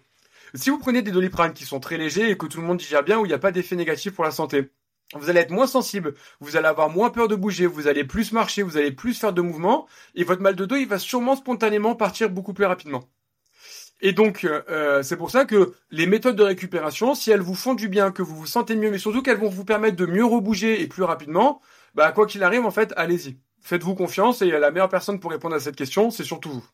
Et par rapport à une blessure et au fait de mettre du froid, alors les recommandations aujourd'hui, elles sont encore de mettre du froid, mais tu as beaucoup, de plus en plus de papiers qui sont contre. Pourquoi? Quand je me blesse, je me fais une tendinite, je me fais une entorse, je me fais une etc. Il y a une réaction euh, normale du corps d'inflammation pour faire guérir la zone. C'est-à-dire que ton corps, il va amener des cellules pour faire du nouveau tissu, pour réparer celui qui a été abîmé, et pour éliminer les déchets. Donc ça, ça c'est le sang qui amène euh, des petits outils qui vont nettoyer et faire des nouvelles cellules. À l'époque, on s'était dit, waouh, il faut calmer ça, la cheville elle gonfle, elle est douloureuse, on va mettre du froid et on va prendre des anti-inflammatoires. Le problème, c'est qu'en faisant ça, on est en train de se dire, ouais, mais est-ce qu'en faisant ça, en fait, on n'est pas en train de bloquer le processus naturel du corps d'emmener les éléments nécessaires à faire que le, le tissu va cicatriser et les déchets vont être évacués. Donc, quand on se fait une blessure aujourd'hui, on ne préconise plus spécialement de tout de suite mettre du froid. Moi, je dis aux patients de le mettre que si c'est très douloureux ou très gonflé, parce que là, peut-être que la réaction inflammatoire, elle est un peu démesurée par rapport à l'état de la blessure. Donc, dans ce cas-là, allez-y. Mais et pareil, si le fait de mettre du froid, ça fait que la personne, elle va un peu mieux bouger, et donc tu vois une fois encore euh, éviter les adhérences, les fibroses et compagnie, allez-y. Mais si la douleur, elle est supportable, la réaction inflammatoire est pas énorme et que, ça, que c'est possible pour vous, bah limite prenez plutôt juste un petit doliprane, plutôt que quelque chose qui va vous faire du bien, mais risque de réduire l'inflammation et donc les processus naturels de cicatrisation que votre corps a voulu mettre en place pour que vous allez mieux. Et pour les anti-inflammatoires, c'est un petit peu la même chose. Euh, donc c'est quand même encore à prendre avec des pincettes parce qu'il n'y a pas encore eu de consensus, mais on voit de plus en plus en tout cas de papiers qui sortent là-dessus. Moi, à titre personnel, c'est ce que je dis à mes patients et c'est ce que je fais quand moi j'ai une douleur ou autre chose. Maintenant, je prends plus d'anti-inflammatoires et je mets plus de glace lorsque j'ai une blessure quelque part. Euh, il y a que le post-opératoire où vraiment là, il y a encore des vrais protocoles quand je pense au ligament croisé. Parce que, un, il y a un geste chirurgical. Donc, le chirurgien, il vient gratter, il fait plein de trucs qui peuvent expliquer un gonflement beaucoup plus important que ce qui devrait être. Donc là, ça peut être intéressant. Euh, et que on s'est rendu compte aussi en post-opératoire que les patients, plus ils arrivent à rebouger et à être naturels et non douloureux, plus vite ils récupèrent. Et donc maintenant, il y a vraiment des protocoles à prendre, même s'il n'y a plus de douleur de 3 à 6 jours en post-opératoire, parce qu'on se rend compte que sur les premières semaines et les premiers mois, les patients vont mieux. Donc ça, c'est à ne pas trop jouer non plus, tu vois. Euh, quand vraiment la réaction, elle est chimique et elle est trop importante, bah la réponse, elle est chimique, l'anti-inflammatoire. Donc à différencier, mais en tout cas, ça a quand même beaucoup évolué par rapport à quand j'ai eu mon diplôme en 2013, où c'était euh, la moindre entorse, tu glaces euh, toutes les 6 heures pendant 3 semaines, quoi. Et d'ailleurs, c'est aussi quelque chose qui revient dans les protocoles chez, chez les sportifs où euh, avant il y avait un petit peu cette mode des bains froids etc et puis on s'aperçoit qu'en réalité cette inflammation post-exercice elle est euh, elle favorise euh, la, la, la, croissance musculaire etc les adaptations physiologiques métaboliques qui permettront justement de progresser dans son sport. De la même façon que tout à l'heure je disais que le, le, augmentait les taux de glutathion qui était un antioxydant bah, l'oxydation enfin le, stress oxydatif qui est lié à l'activité est aussi un signal hormétique on va dire d'évolution de progression d'adaptation des tissus et donc euh, le fait de vouloir le combattre euh, est pas forcément une bonne chose. Et je sais notamment, euh, j'ai vu des études qui montraient que le fait de prendre un bain froid après une séance de musculation était contre-productif parce que justement ils amoindrissaient ces, ces, ces, réactions inflammatoires et donc l'hypertrophie qui pouvait en découler. Mmh. Et d'ailleurs sur les, blessures musculaires, donc les déchirures, les claquages, maintenant même on fait l'inverse, on met du chaud pour justement augmenter l'afflux et euh, augmenter l'arrivée des cellules satellites qui vont rapidement permettre de reconstruire du muscle. Et donc on est passé il y a 10 ans à euh, déchirure musculaire, euh, on bouge pas, on n'y touche pas pendant au moins trois semaines euh, et après on y va, à on met du chaud et on mettait du froid à l'époque. Maintenant on met du chaud et on commence à rétirer et à contracter à quasiment J2. Donc les protocoles ont énormément, énormément évolué là-dessus et beaucoup plus sur on, on laisse faire le corps naturellement et on se remet rapidement en mouvement. Et euh, justement, tu parles de réétirer, etc. Ça me, ça m'amène. On l'a rapidement évoqué tout à l'heure euh, à, la, à, la, mobilité. Tu disais que tu faisais pas de petite routine de mobilité le matin, et on a parlé de renfort musculaire euh, pour se préparer à tes objectifs. Euh, mais de façon générale, on peut extrapoler que ce soit à des sportifs ou des non sportifs. Qu'est-ce que tu penses aujourd'hui du rôle de l'importance de, de, la mobilité? Donc, je parle pas d'étirement passif. Je parle plutôt de développer de la force dans différentes amplitudes articulaires. c'est vachement à la mode, je trouve, depuis quelques mois, quelques années. tant et si bien que je vois des sportifs qui euh, consacrent des heures chaque semaine à, la mobilité euh, et donc limite euh, si tu suis ces protocoles là tu te dis que t'as même plus de temps pour t'entraîner. Donc au final ton sport devient de faire de la mobilité. Donc là ça devient peut-être un peu contre-productif. Est-ce que tu penses que c'est utile pas utile dans quelle proportion pour qui? Alors, en effet, tu as mis le doigt à la fin de ça sur un truc important et je vais commencer du coup par la fin en répondant par tout dépend quel est ton objectif un sportif, n'importe quoi, euh, un footballeur par exemple, un, coureur et compagnie, s'il n'a que 10 heures par semaine pour s'entraîner, tout confondu, bah, il a peut-être intérêt à faire 8-9 euh, heures d'entraînement euh, spécifique et peut-être une demi-heure, une heure de mobilité. Par contre, si ce même sportif du jour au lendemain, il a 30 heures par semaine pour s'entraîner, bah là, je trouverais pas ça déconnant qu'il fasse 5 à 10 heures de mobilité tu vois. Mais malheureusement, les sportifs qui ont 30 heures euh, euh, ou 60 heures d'entraînement, parce que tu prends les trailers, ils font leurs 30 heures, mais tu vois. Donc en fait, c'est un sportif qui a son volume. Il faut vraiment qu'il priorise sur quels sont mes objectifs, de quoi j'ai besoin pour être le numéro un mondial, et derrière, quelle prépa ça me demande, et est-ce que des fois, t'as pas plus besoin de dormir une heure de plus que de faire une heure de, euh, de trucs comme ça avec ton épaule, tu vois. Donc c'est vraiment se dire dans quel est le temps dont je dispose, et dans ce temps-là, qu'est-ce que je priorise? Donc ça, c'était la fin. Maintenant, pour revenir au début, pour moi, la, mobilité, donc euh, qui serait en fait l'association de la souplesse. Donc la souplesse, c'est à quel point mon articulation bouge avec la force que je peux y produire. Donc la force et le contrôle moteur. Donc cette mobilité-là, elle est extrêmement pertinente en fonction du sport, mais pour le côté longévité. Si tu n'as pas un sport qui te demande beaucoup d'amplitude, par exemple la course à pied, je suis pas sûr que de passer beaucoup de temps pour progresser en course à pied, à développer ta mobilité soit pertinent. À l'inverse, tu prends un crossfitter qui font beaucoup de mouvements en overhead avec les mains loin derrière la tête. Eux, ils ont besoin d'avoir cette amplitude, mais surtout, ils ont besoin d'être forts et stables dans cette amplitude. Donc eux, ils ont à mon avis beaucoup plus intérêt à passer du temps à développer cette mobilité qu'un coureur. Tu prends un tennisman, tu prends un sport de lancer, tu prends n'importe quel sport qui demande des contrôles d'amplitude importants, un sprinter qui a besoin d'avoir une grande ouverture de hanche et euh, d'étirement des ischios et compagnie, eux, ils ont un intérêt. Derrière ça, donc ça c'était le côté en lien avec ton sport. Ensuite, d'un point de vue santé et euh, bien vieillir sur le long terme, pour moi, tout le monde devrait en faire et c'est pertinent. Parce que, une fois encore, le corps est bien fait, on l'a dit en début de podcast, plus tu utilises quelque chose, plus tu deviens bon pour le faire. Par contre, malheureusement, il y a aussi sa réciproque. Moins tu utilises quelque chose, moins tu vas être capable de l'utiliser. Et nos amplitudes, eh ben, on le sait tous, il n'y a pas grand monde aujourd'hui qui peut claquer un grand écart si on l'a jamais fait. Elles se perdent progressivement si elles ne sont pas utilisées. Par exemple, un truc tout bête, quand j'étais gamin, je faisais très souvent des tractions en supination, donc avec les paumes de main ouvertes vers moi. Et puis je me suis mis au crossfit. Et au crossfit, on fait que en pronation, donc les paumes de main tournaient dans l'autre sens. Aujourd'hui, je n'arrive quasiment plus à les faire en supination. Je me suis enraidi énormément dans cette position et j'ai un mal fou à me placer comme ça. Ça me tire dans les poignets, dans les avant-bras. J'ai arrêté de le faire, j'ai pas eu cette mobilité-là. Quelqu'un qui maîtrise le grand écart, si elle ne le fait plus du tout pendant un an ou cinq ans ou dix ans, elle va perdre cette amplitude-là. Et avec le temps, plus on va vieillir et plus on va approcher de la fin, entre guillemets, de notre vie, plus cette perte, elle va être importante. Et si on veut continuer de bien vieillir, de pouvoir rester actif, d'être indépendant, autonome, il faut qu'on garde cette mobilité. Il faut qu'on soit toujours capable de s'accroupir en bas du squat et de relever. Un test que moi j'utilise beaucoup avec mes patients au cabinet, c'est, tu vois, bon, les gens ne verront pas, mais je leur demande de lever les bras. Et quand ils lèvent les bras, je leur dis, je dois voir vos oreilles. Et souvent, je vois pas les oreilles parce qu'elles sont bloquées par le bras. Ou alors, je le vois parce que vraiment, elles sont bloquées. Et en fait, il faut qu'ils aillent chercher loin derrière ici. Et ça, souvent, ils ont perdu cette capacité à lever le bras au maximum. Ce qui fait que dans 10 ans, dans 20 ans, quand ils vont vouloir lever les bras pour aller mettre leur valise en haut euh, dans l'avion, ils vont avoir une douleur d'épaule qui va apparaître. On va leur dire ah bah c'est votre arthrose. Non, c'est pas votre arthrose. C'est que vous êtes complètement raide de votre épaule. Du coup, vous êtes plus du tout capable de développer de la force dans cette position. Et votre vie a fait que vous avez été obligé de le faire. Et la douleur est apparue. Et donc, c'est pour ça que vous vous êtes fait mal.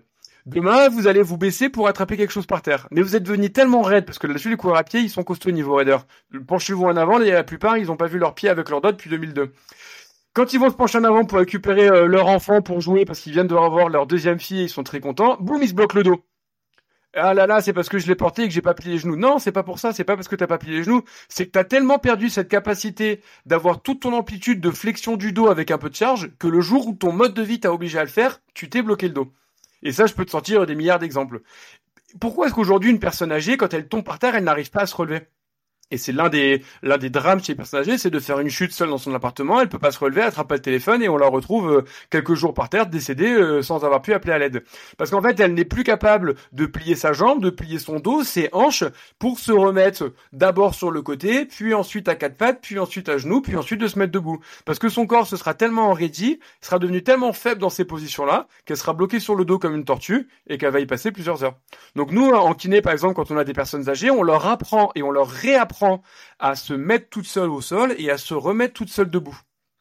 Aujourd'hui, euh, tu vois, là, on, écoute tous les deux notre podcast, on l'enregistre, on est tous les deux en position assise sur une chaise. Un jour, j'avais quelqu'un qui était pro-mobilité, on a enregistré un podcast, et lui, il fait tous ses podcasts assis par terre. C'était hyper inconfortable. Parce que, en fait, lorsque je suis assis par terre, je suis en flexion maximale au niveau de mon dos, je suis en ouverture au niveau de mes hanches, ou alors je tends mes jambes, mais je suis en étirement maximal au niveau de mes ischio-jambiers, et tout ça, j'en ai perdu l'habitude.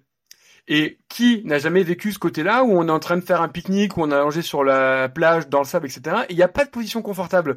On a un coup sur le dos, un coup sur le ventre, on s'assoit, on n'est pas bien. Pourquoi? Parce qu'en fait, on est en permanence en fin d'amplitude. Et ça, on ne le fait jamais. Donc, on, on est incapable de développer de la force, on devient douloureux, et derrière, on peut se bloquer. Donc, pour moi, d'un point de vue santé, c'est vraiment le truc euh, le plus sous-côté. Il faut continuer d'essayer de le travailler. L'inconvénient, c'est que ça demande du temps, parce qu'il faut faire toutes les articulations, il faut faire toutes les amplitudes, et en plus, il faudrait aller faire un peu de contraction maximale dans ces zones. Et pour un sportif, euh, il faudrait qu'il se demande bah, à quel point est-ce que mon sport, oui ou non, me demande cette fin d'amplitude? Et si c'est le cas, bah, quel est le temps que je peux y dédier par rapport au fait de bah, j'ai juste besoin de soulever des poids et j'ai juste besoin de courir plus? Après, peut-être que ça peut aussi euh, s'implémenter euh, dans, dans un quotidien, tu vois. Euh, donc là, tu parlais, euh, tu parlais des, des, des, positions, notamment de la position assise, etc. Euh, bah, potentiellement, si, si tu lis un petit peu, ben plutôt que de lire assis sur ton canapé, tu peux lire en squat. Moi, moi, j'aime bien le faire le matin. Je lis un petit peu, je me mets en position de squat et naturellement, ça me permet d'avoir une demi-heure en deep squat tous les jours, tu vois. Et pendant la journée, j'ai une barre de traction qui me sert pas, enfin pas celle-là en tout cas, à faire du sport, mais qui me permet simplement pendant la journée de me suspendre. Et quand je passe en dessous, bah, je me suspends juste 30 secondes, tu vois, euh, en dead euh, comme ça, euh, voilà. Et puis et puis ça fait du bien, tu vois. Ça, ça, ça permet de décompresser un petit peu tout en plus. donc et donc sans que ça me demande un temps spécifique. Ouais, vas-y. Ah, pardon. Non, vas-y, vas-y. Euh, c'est un excellent conseil en fait que tu que tu donnes, c'est de au lieu de devoir vous dédier 20 minutes par jour, de faire une routine mobilité, etc. Alors, si vous en avez tant et envie, allez-y, c'est encore mieux. Mais si ce n'est pas le cas, sortez de votre zone de confort dans votre vie quotidienne en fait. C'est euh, bah tu vois, on a des enfants tous les deux. Moi, temps quand je joue avec ma fille, je m'assois au sol, j'ouvre mes jambes au maximum et j'essaie de jouer comme euh, comme ça avec elle. Alors c'est extrêmement inconfortable, j'arrête pas de, de, basculer en arrière et compagnie, mais c'est pas grave. Temps en temps, quand elle arrive, je me mets en bas du squat et elle me court dans les bras et je reste en bas du squat et je reste un peu avec elle en lui faire le câlin en bas du squat comme ça. Et en effet, si vous arrivez comme ça à incrémenter, à utiliser un peu toutes vos positions que vous n'utilisez pas régulièrement parce qu'elles sont inconfortables, eh ben elles deviendront confortables parce que vous l'aurez fait. Toi, de la même manière, le fait de te suspendre, c'est très bien. Tu vas chercher flexion maximale de tes épaules, tu travailles en plus un petit peu ton grip. C'est tout ça, c'est des très bonnes façons de ne pas avoir à vous débloquer des minutes de mobilité. De la même manière qu'une personne qui aurait pas le temps de faire du sport, on lui dirait bah euh, essaye de marcher 5 minutes de plus pour le travail en t'arrêtant euh, un arrêt de bus ou de métro plus tôt. C'est plein de petits hacks. Euh, toi qui es fan de hacks pour améliorer son potentiel, en effet, qu'on peut utiliser pour essayer de euh, lier entre guillemets nos modes de vie avec nos objectifs de, vivre en bonne santé. Mais ça c'est un bon exemple que tu prends là avec les enfants. Euh, moi avec euh, avec Lucie, ma fille aînée, on s'amuse comme ça et tu vois notamment on va faire de la, de la quadrupédie. Et euh, j'imagine euh, on passe sous la table etc et donc euh, en plus les, les, enfants ils ont beaucoup d'imagination. Donc on imagine que les pieds de la table c'est des herbes hautes etc on marche en quadru on se cache dessous et puis après on rampe en dessous de tel truc puis après on saute sur le canapé et puis on lance des choses. Et au final quand tu regardes t'as fait plein de t'as as exploité plein de, de, de patterns de mouvement que t'exploites plus du tout en étant en étant adulte et, et qui, qui sont vachement intéressants d'un point de vue mobilité et malgré tout, euh, si, si tu as envie de faire une petite routine de mobilité euh, le, matin, moi, moi j'adore faire ça le matin euh, pendant 5, euh, entre 5 et 15 minutes. je la fais de façon assez intuitive, déjà en fonction du temps que j'ai à dispo, en fonction de ce que je ressens de mes raideurs du jour par rapport à l'entraînement que j'ai fait la veille, et puis à l'entraînement que je ferai ce jour-là, et, et aux chaînes musculaires qui sollicitera en priorité. Et mais c'est aussi une façon de me réveiller, tu vois, intellectuellement, etc. Quand tu te réveilles le matin, parfois t'es un petit peu de t'es un, petit peu bah, pas, pas, bien réveillé justement. Et moi je trouve que cette connexion à mon corps, c'est une façon euh, vraiment de, de, passer de mon état euh, euh, couché au lit à un état proactif, capable de faire des choses. Donc ça a vraiment été un gros game changer et ça fait vraiment partie de, de, de mes routines de vie tout le temps, tu vois. Et si j'ai vraiment pas le temps, je vais juste le faire une minute où je vais faire du Jefferson curl. je sais pas si on peut appeler un Jefferson curl quand on prend pas de charge, mais bon, enfin voilà, vite, tu vois comme ça, et puis quelques rotations de la colonne et tout. Et voilà juste pour bouger un petit peu et ça me fait ça me fait du bien tu vois ou des vagues ou euh, mm. ce genre de trucs tu vois même même une minute et donc justement dans ce contexte, euh, je sais que j'ai t'as as fait deux vidéos notamment de routine de mobilité qui durent 5 minutes avec euh, justement des qui, font partie des mouvements euh, bah, que je fais avec je me suis fait tu vois tout un vocabulaire euh, de mouvements qui est inspiré de ce que fait Slim mon ami Slim que de ce que fait de ce que j'ai appris à Movnat et puis des vidéos que toi t'as faites. Et du coup ça me fait tout un, tas de mouvements donc ça me permet aussi de les varier d'un jour à l'autre parce que faire toujours les mêmes moi ça me saoule.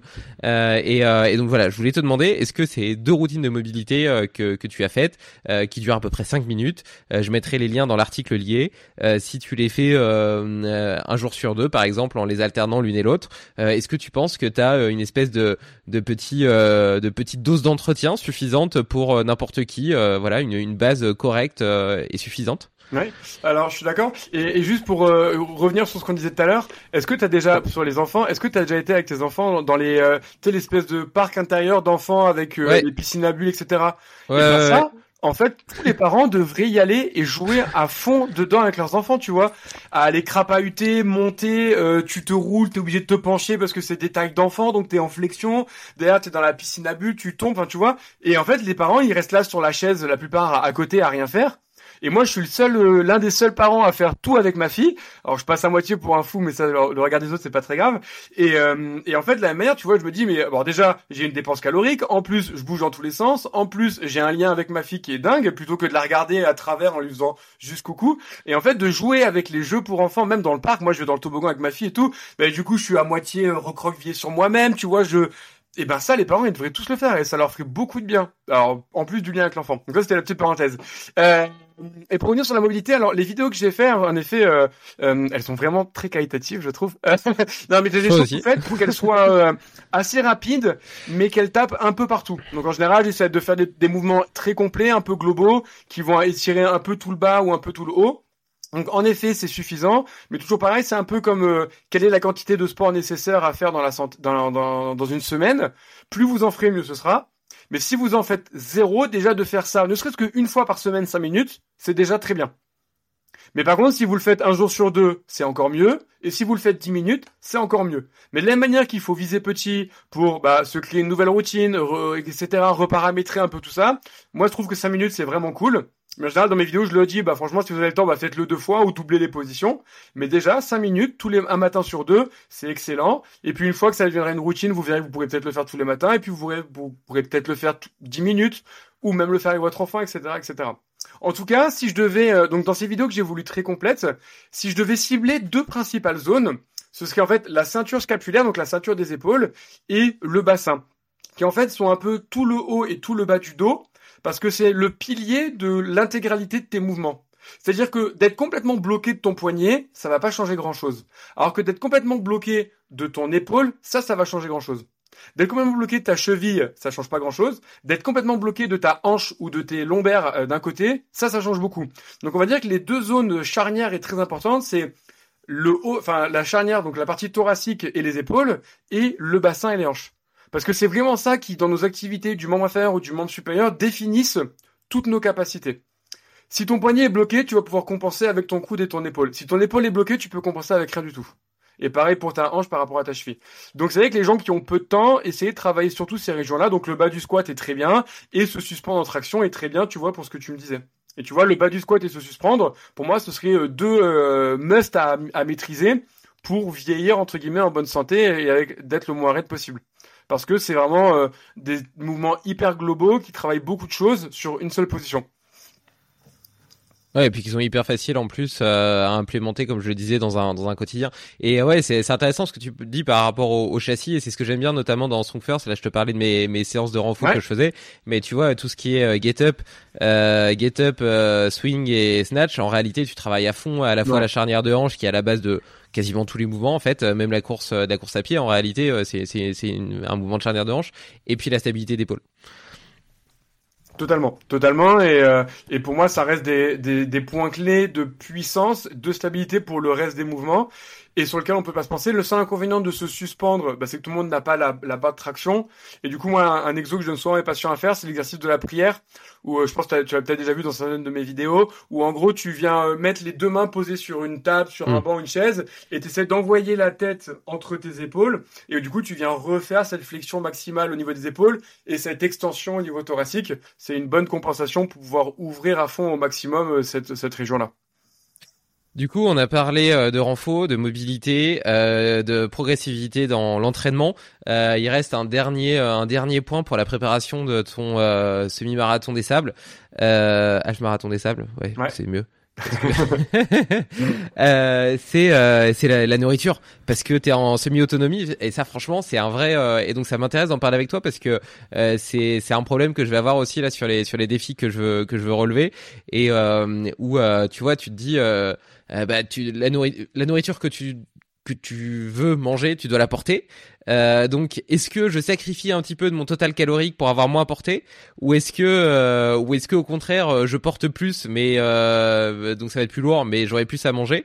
Donc ça, c'est une première, une, un premier, un premier dilemme. Et puis le second, c'est potentiellement, est-ce que c'est pas l'occasion? Donc je sais que tu, tu, tu, disais tout à l'heure que j'avais déjà entendu dire que tu adorais cuisiner, etc., mais que tu étais aussi assez, assez gourmand côté pâtisserie. donc que le CrossFit était une vision assez holistique de la santé. Je sais qu'il prône pas mal le, paléo. Donc je sais pas si toi tu manges paléo, mais donc potentiellement quand même un régime plutôt à base de, de, de produits bruts.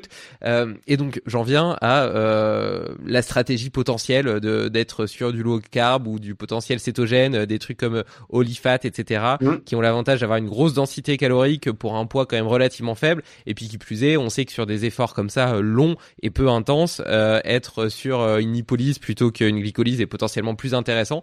Est-ce que tu as réfléchi un petit peu à ta stratégie alimentaire Est-ce que tu te prépares spécifiquement sur le sur le sujet pour pour ce pour cet objectif? Alors en effet, j'y ai réfléchi et aujourd'hui, moi, j'ai pas de régime alimentaire spécifique. On va dire que mon régime, ce serait le régime méditerranéen, sachant que je viens de Nice, donc ça me correspond bien, même si je vis aujourd'hui à Paris. donc je suis ni en paléo ni en low carb, etc. Euh, je mange un peu de tout. Euh, je contrôle comme, je pèse quand même pas mal ce que je mange de manière générale dans la dans mes journées classiques. Euh, et la question de la nutrition, elle est extrêmement pertinente parce que c'est elle qui m'a complètement fait louper mon marathon de Paris, euh, parce que justement, je l'avais un peu sous-côté. Euh, parce que j'avais fait toute ma prépa à jeun, donc je partais courir mes, euh, mes deux heures, deux heures et demie, euh, jusqu'à trois heures euh, sans rien dans le ventre. j'avais fait le semi-marathon de Paris où j'avais juste vite fait grignoter un peu au ravito et ça s'était bien passé. Et donc au marathon de Paris, je me suis dit, bon bah, tu vas un peu plus manger au ravito tout le long et puis ça va passer. News, c'est pas passé. Au 30e kilomètre, j'ai pris une énorme claque, euh, grosse hypoglycémie, euh, vertige, tête qui tourne, euh, plus aucune lucidité, obligé de m'arrêter au ravito et de manger genre comme un buffet à volonté tellement j'étais pas bien. Et vraiment, les, dix derniers, c'était l'enfer, j'avais plus le jus. Donc, je vais essayer cette fois de pas me louper. je me suis demandé est-ce que ça va écouter justement de, de changer de, de, régime alimentaire. Je l'ai pas fait parce que de toute façon, sur le euh, Alf, la plupart des gens ils ont des plats lyophilisés et en regardant un petit peu, il y avait pas vraiment de plats lyophilisés spécifiques genre euh, paléo ou autre chose. Euh, par contre, ce qui est sûr, c'est qu'en tout cas pour le Half Marathon des Sables, on t'impose un minimum calorique à porter sur toi. Alors j'ai plus la valeur exacte, mais tu peux pas dire vas-y je pars pour 4 jours avec 4000 calories. Là-dessus ils te laissent pas prendre le départ. Euh, donc tu as un minimum par jour, je dirais peut-être de 3000 calories et quelques, j'ai plus la valeur en tête. Et, et ils vérifient ton package et, ils comptent toutes tes calories avant de partir. Donc là-dessus ils sont très vigilants. Euh, là justement, je suis en train de tester parce que euh, bah en fait c'est nouveau pour moi. Donc euh, tu vois, je devais le tester ce matin, mais là vu qu'il y a le podcast, j'ai pas pu, mais je le testerai demain matin. Mes premiers petits déjeuners euh, lyophilisés. Euh, donc là, je suis allé à très simplement. On m'a conseillé plein de trucs différents, mais j'ai des amis qui viennent de faire le half marathon au Maroc. Et euh, un de mes amis, bah, Bazinga, je sais pas si tu connais, un kiné qui est vachement dans la muscu, euh, qui lui avait pris un truc chez Decathlon. Du coup, j'ai pris la même chose. Donc là, j'ai deux petits déjeuners lyophilisés à tester et deux plats lyophilisés à tester. Ils font entre 400 et 600 kilocales chacun. Euh, donc c'est assez pratique. T'as juste à mettre de l'eau chaude. Euh, c'est prend pas beaucoup de place. C'est pas très lourd. Et par contre, on va quand même, comme tu disais, rester sur un peu plaisir. Et des amis qui l'ont fait l'année dernière m'ont dit que c'était euh, important, surtout pour le jour off. Tu sais, on a 30 km, 60 km, un jour off et 30. Du coup, j'ai prévu de me prendre soit un saucisson, soit un truc un peu, euh, un peu plaisir, parce que euh, moi, j'ai un aspect assez émotionnel à, la nourriture, aussi bien quand je vais bien que quand je vais pas bien. Et et donc de pouvoir avoir sur ce jour de repos où tu auras quand même un peu plus le temps de te poser des questions sur le sens de ta vie et de tes souffrances, d'avoir un petit saucisson réconfort parce que les cookies ça risque d'être compliqué euh, à transporter, ce sera pertinent. Donc euh, donc je vais le gérer comme ça. J'ai prévu des petites boissons isotoniques aussi, chose que je fais absolument jamais.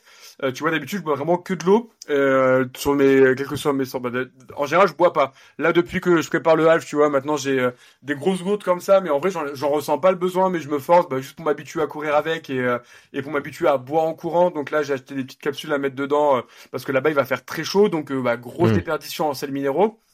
donc ça, pareil, c'est, je sais pas si c'est obligatoire, mais je crois que c'est très très très fortement conseillé d'avoir ça pour refaire un peu le plein de minéraux et de pas de pas avoir un excédent de, de perte de sels minéraux et de juste ramener que de l'eau.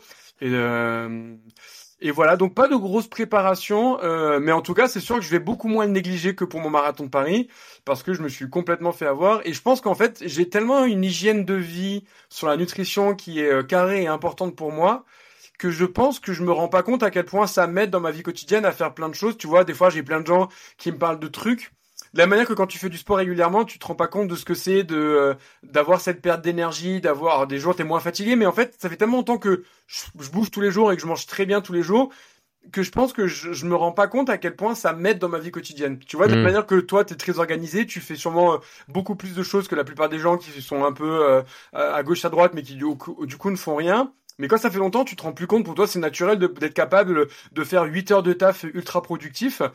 Et ben je pense que l'alimentation euh, c'est un peu mon cas parce que j'ai toujours ma dose de légumes, euh, je fais beaucoup de cuisson, vapeur, etc.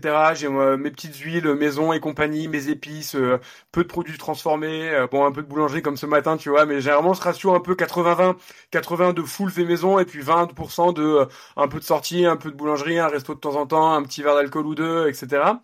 Et, et je pense qu'en fait on est assez bien optimisé là-dessus, pareil avec le sommeil, la récupération. Et donc, j'ai des fois tendance, comme là sur Marathon de Paris, à ne pas y prendre assez euh, la valeur que ça peut avoir, parce qu'en fait, ça me paraît naturel. Ok, bah écoute, en tout cas, j'ai hâte de voir euh, ta, ta vidéo feedback euh, lorsque lorsque t'en reviendras. Et puis tu parlais là de, de cuisson vapeur. La semaine prochaine, j'enregistre avec Marion Kaplan du Vitaliseur de Marion. ah, trop bien. J'en ai un à la maison, il est trop bien. Ouais, moi aussi, je, je, je, je, suis un grand, grand, grand, grand fan du Vitaliseur. Ouais. Mais, mais en tout cas, c'est un, c'est un super projet. J'ai hâte, j'ai hâte d'avoir ton feedback euh, sur le sujet. Écoute, on arrive un petit peu à, la fin du podcast. Je vais te poser mes, mes petites questions habituelles euh, de fin. Euh, est-ce qu'il y a, il y, a, il y a trois choses euh, que tu fais dans toutes tes journées et qui te permettent justement d'exprimer pleinement ton potentiel? Tu viens un petit peu de, de, d'y répondre à demi-mot en disant que déjà la nutrition en était une, tu vois, en faisant vachement attention à ce que tu manges, etc., des produits bruts faits maison, et puis aussi cette notion, tout en sans perdre cette notion de plaisir. et j'aime bien que tu dis ça parce que, tu vois, moi j'ai l'impression de manger hyper bien et euh, et il y a des gens qui pensent que c'est c'est c'est déprimant, c'est chiant, etc. Mais mais pas du tout quoi. Moi je me je kiffe ce que je mange quoi. En fait, euh, et puis euh, quand j'ai commencé le CrossFit, je suis tombé dans le trop de sport. Et je suis aussi tombé dans un peu l'orthorexie, donc vraiment fixé sur bien manger. Et là aujourd'hui où je suis dans un 80-20 qui me convient, je pense que j'ai été à un moment donné de ma vie à un 99% de nourriture équilibrée et 1% de junk food j'avais un physique qui me correspondait beaucoup plus que ce que j'aime que mon physique aujourd'hui. Je préférais mon physique de l'époque, mais par contre mon mode de vie, je préfère un milliard de fois mon mode de vie d'aujourd'hui. Et donc euh, ce 80-20 répond beaucoup plus à une vie saine et équilibrée pour moi que celle de l'époque, même si le physique est différent. Et, euh, et pour répondre à ta question, les trois points, bah, en effet, j'ai un peu répondu. Euh, je dirais, alors c'est les trois points. Pourquoi? Ça va dépendre de comment tu formules ta question, je pense. Pour exprimer pleinement ton potentiel chaque jour. Ah, je dirais. Ah, j'en aurais quatre. Euh... Ouais, vas-y, vas-y, soyons fous. Hein. Alors en fait, j'en aurais trois qui seraient sommeil, alimentation, sport. Et en fait, le quatrième, euh, c'est vraiment de passer du temps de qualité en famille. Parce qu'en fait, aujourd'hui, vu que je travaille énormément, euh, j'ai longtemps eu peur du burn-out parce qu'il y a plein de euh, créateurs de contenu sur les réseaux qui font des burn-out, qui arrêtent, etc. Et j'ai toujours eu cette peur, cette peur, cette peur. Elle est jamais arrivée. Alors soit parce que je travaille pas assez par rapport à eux, mais je me dis que de, de me, en permanence, de garder du temps de qualité en famille et de sport, c'est un peu deux fenêtres que qui sont quasiment euh, obligatoires chez moi et si je les loupe sur un jour, ce sera le grand max ou deux, mais pas plus. Il y a toujours un, un d'eux qui finit par revenir. Et je pense que ça m'évite de tomber là-dedans et ça me permet vraiment d'expliquer mon, de, d'exprimer mon plein potentiel. Euh, donc c'est pour ça que je me permets d'en mettre quatre. Magnifique. Euh, est-ce qu'il y a un outil que tu as acheté euh, ces dernières années et qui a changé ton quotidien? C'est une bonne question.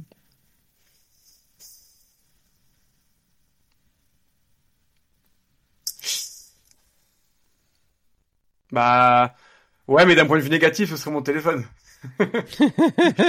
mais oui, parce qu'en fait, euh, d'un point de vue euh, sport, mode de vie et compagnie, je suis assez minimaliste, tu vois. Euh, j'ai pas du tout de truc dernier cri. J'ai une montre, mais elle me sert. Je la regarde, mais sans plus. Je, je suis pas à traquer toutes mes datas et compagnie. Donc ouais, je dirais le téléphone, c'est sûrement celui qui me qui me change le plus ma vie, mais sûrement dans mon, le sens négatif, tu vois. Peut-être que j'y passe trop de temps. Je vois quand le soir j'ai du mal à le couper, je mets plus de temps à m'endormir. Euh, euh, je suis un peu quand même euh, aspiré par euh, quels sont les résultats de mes vidéos, de mon contenu et compagnie, qui me font une charge mentale. Donc je pense que ce serait dans le côté négatif ce serait le téléphone, ouais. Ok. Et bah, justement, tu vois, c'est un petit peu en corrélation. Ça veut dire quoi pour toi réussir sa vie? Mmh. J'y sais un petit peu en corrélation parce que tu es devenu créateur de contenu, tu parles de cette euh, tension mentale, euh, de cette pression du résultat, mais aussi euh, de de cette de de, de, la, de, de ta peur du burn-out, de l'importance du temps de famille, etc. Comment et voilà, qu'est-ce que ça veut dire pour toi réussir sa vie? En fait, réussir sa vie. Alors, je, t'avoue que euh, écoutant régulièrement ton podcast, euh, je m'étais déjà dit quand il va te poser cette question, qu'est-ce que tu vas répondre? Et, euh, et en fait, la, la réponse qui me paraît la plus cohérente, c'est bah, d'être heureux. Et tu sais, c'est ce fameux quand tu prends n'importe qui et tu lui demandes pourquoi, pourquoi, pourquoi, pourquoi, pourquoi, pourquoi. La réponse hmm. finale sera toujours ça. Et j'ai écouté un peu les réponses de certains de tes invités qui étaient assez différentes de temps en temps de cette réponse-là. Mais derrière, au final, à chaque fois que tu fais quelque chose, c'est juste parce que toi, ça finit par te nourrir intérieurement de quelque chose.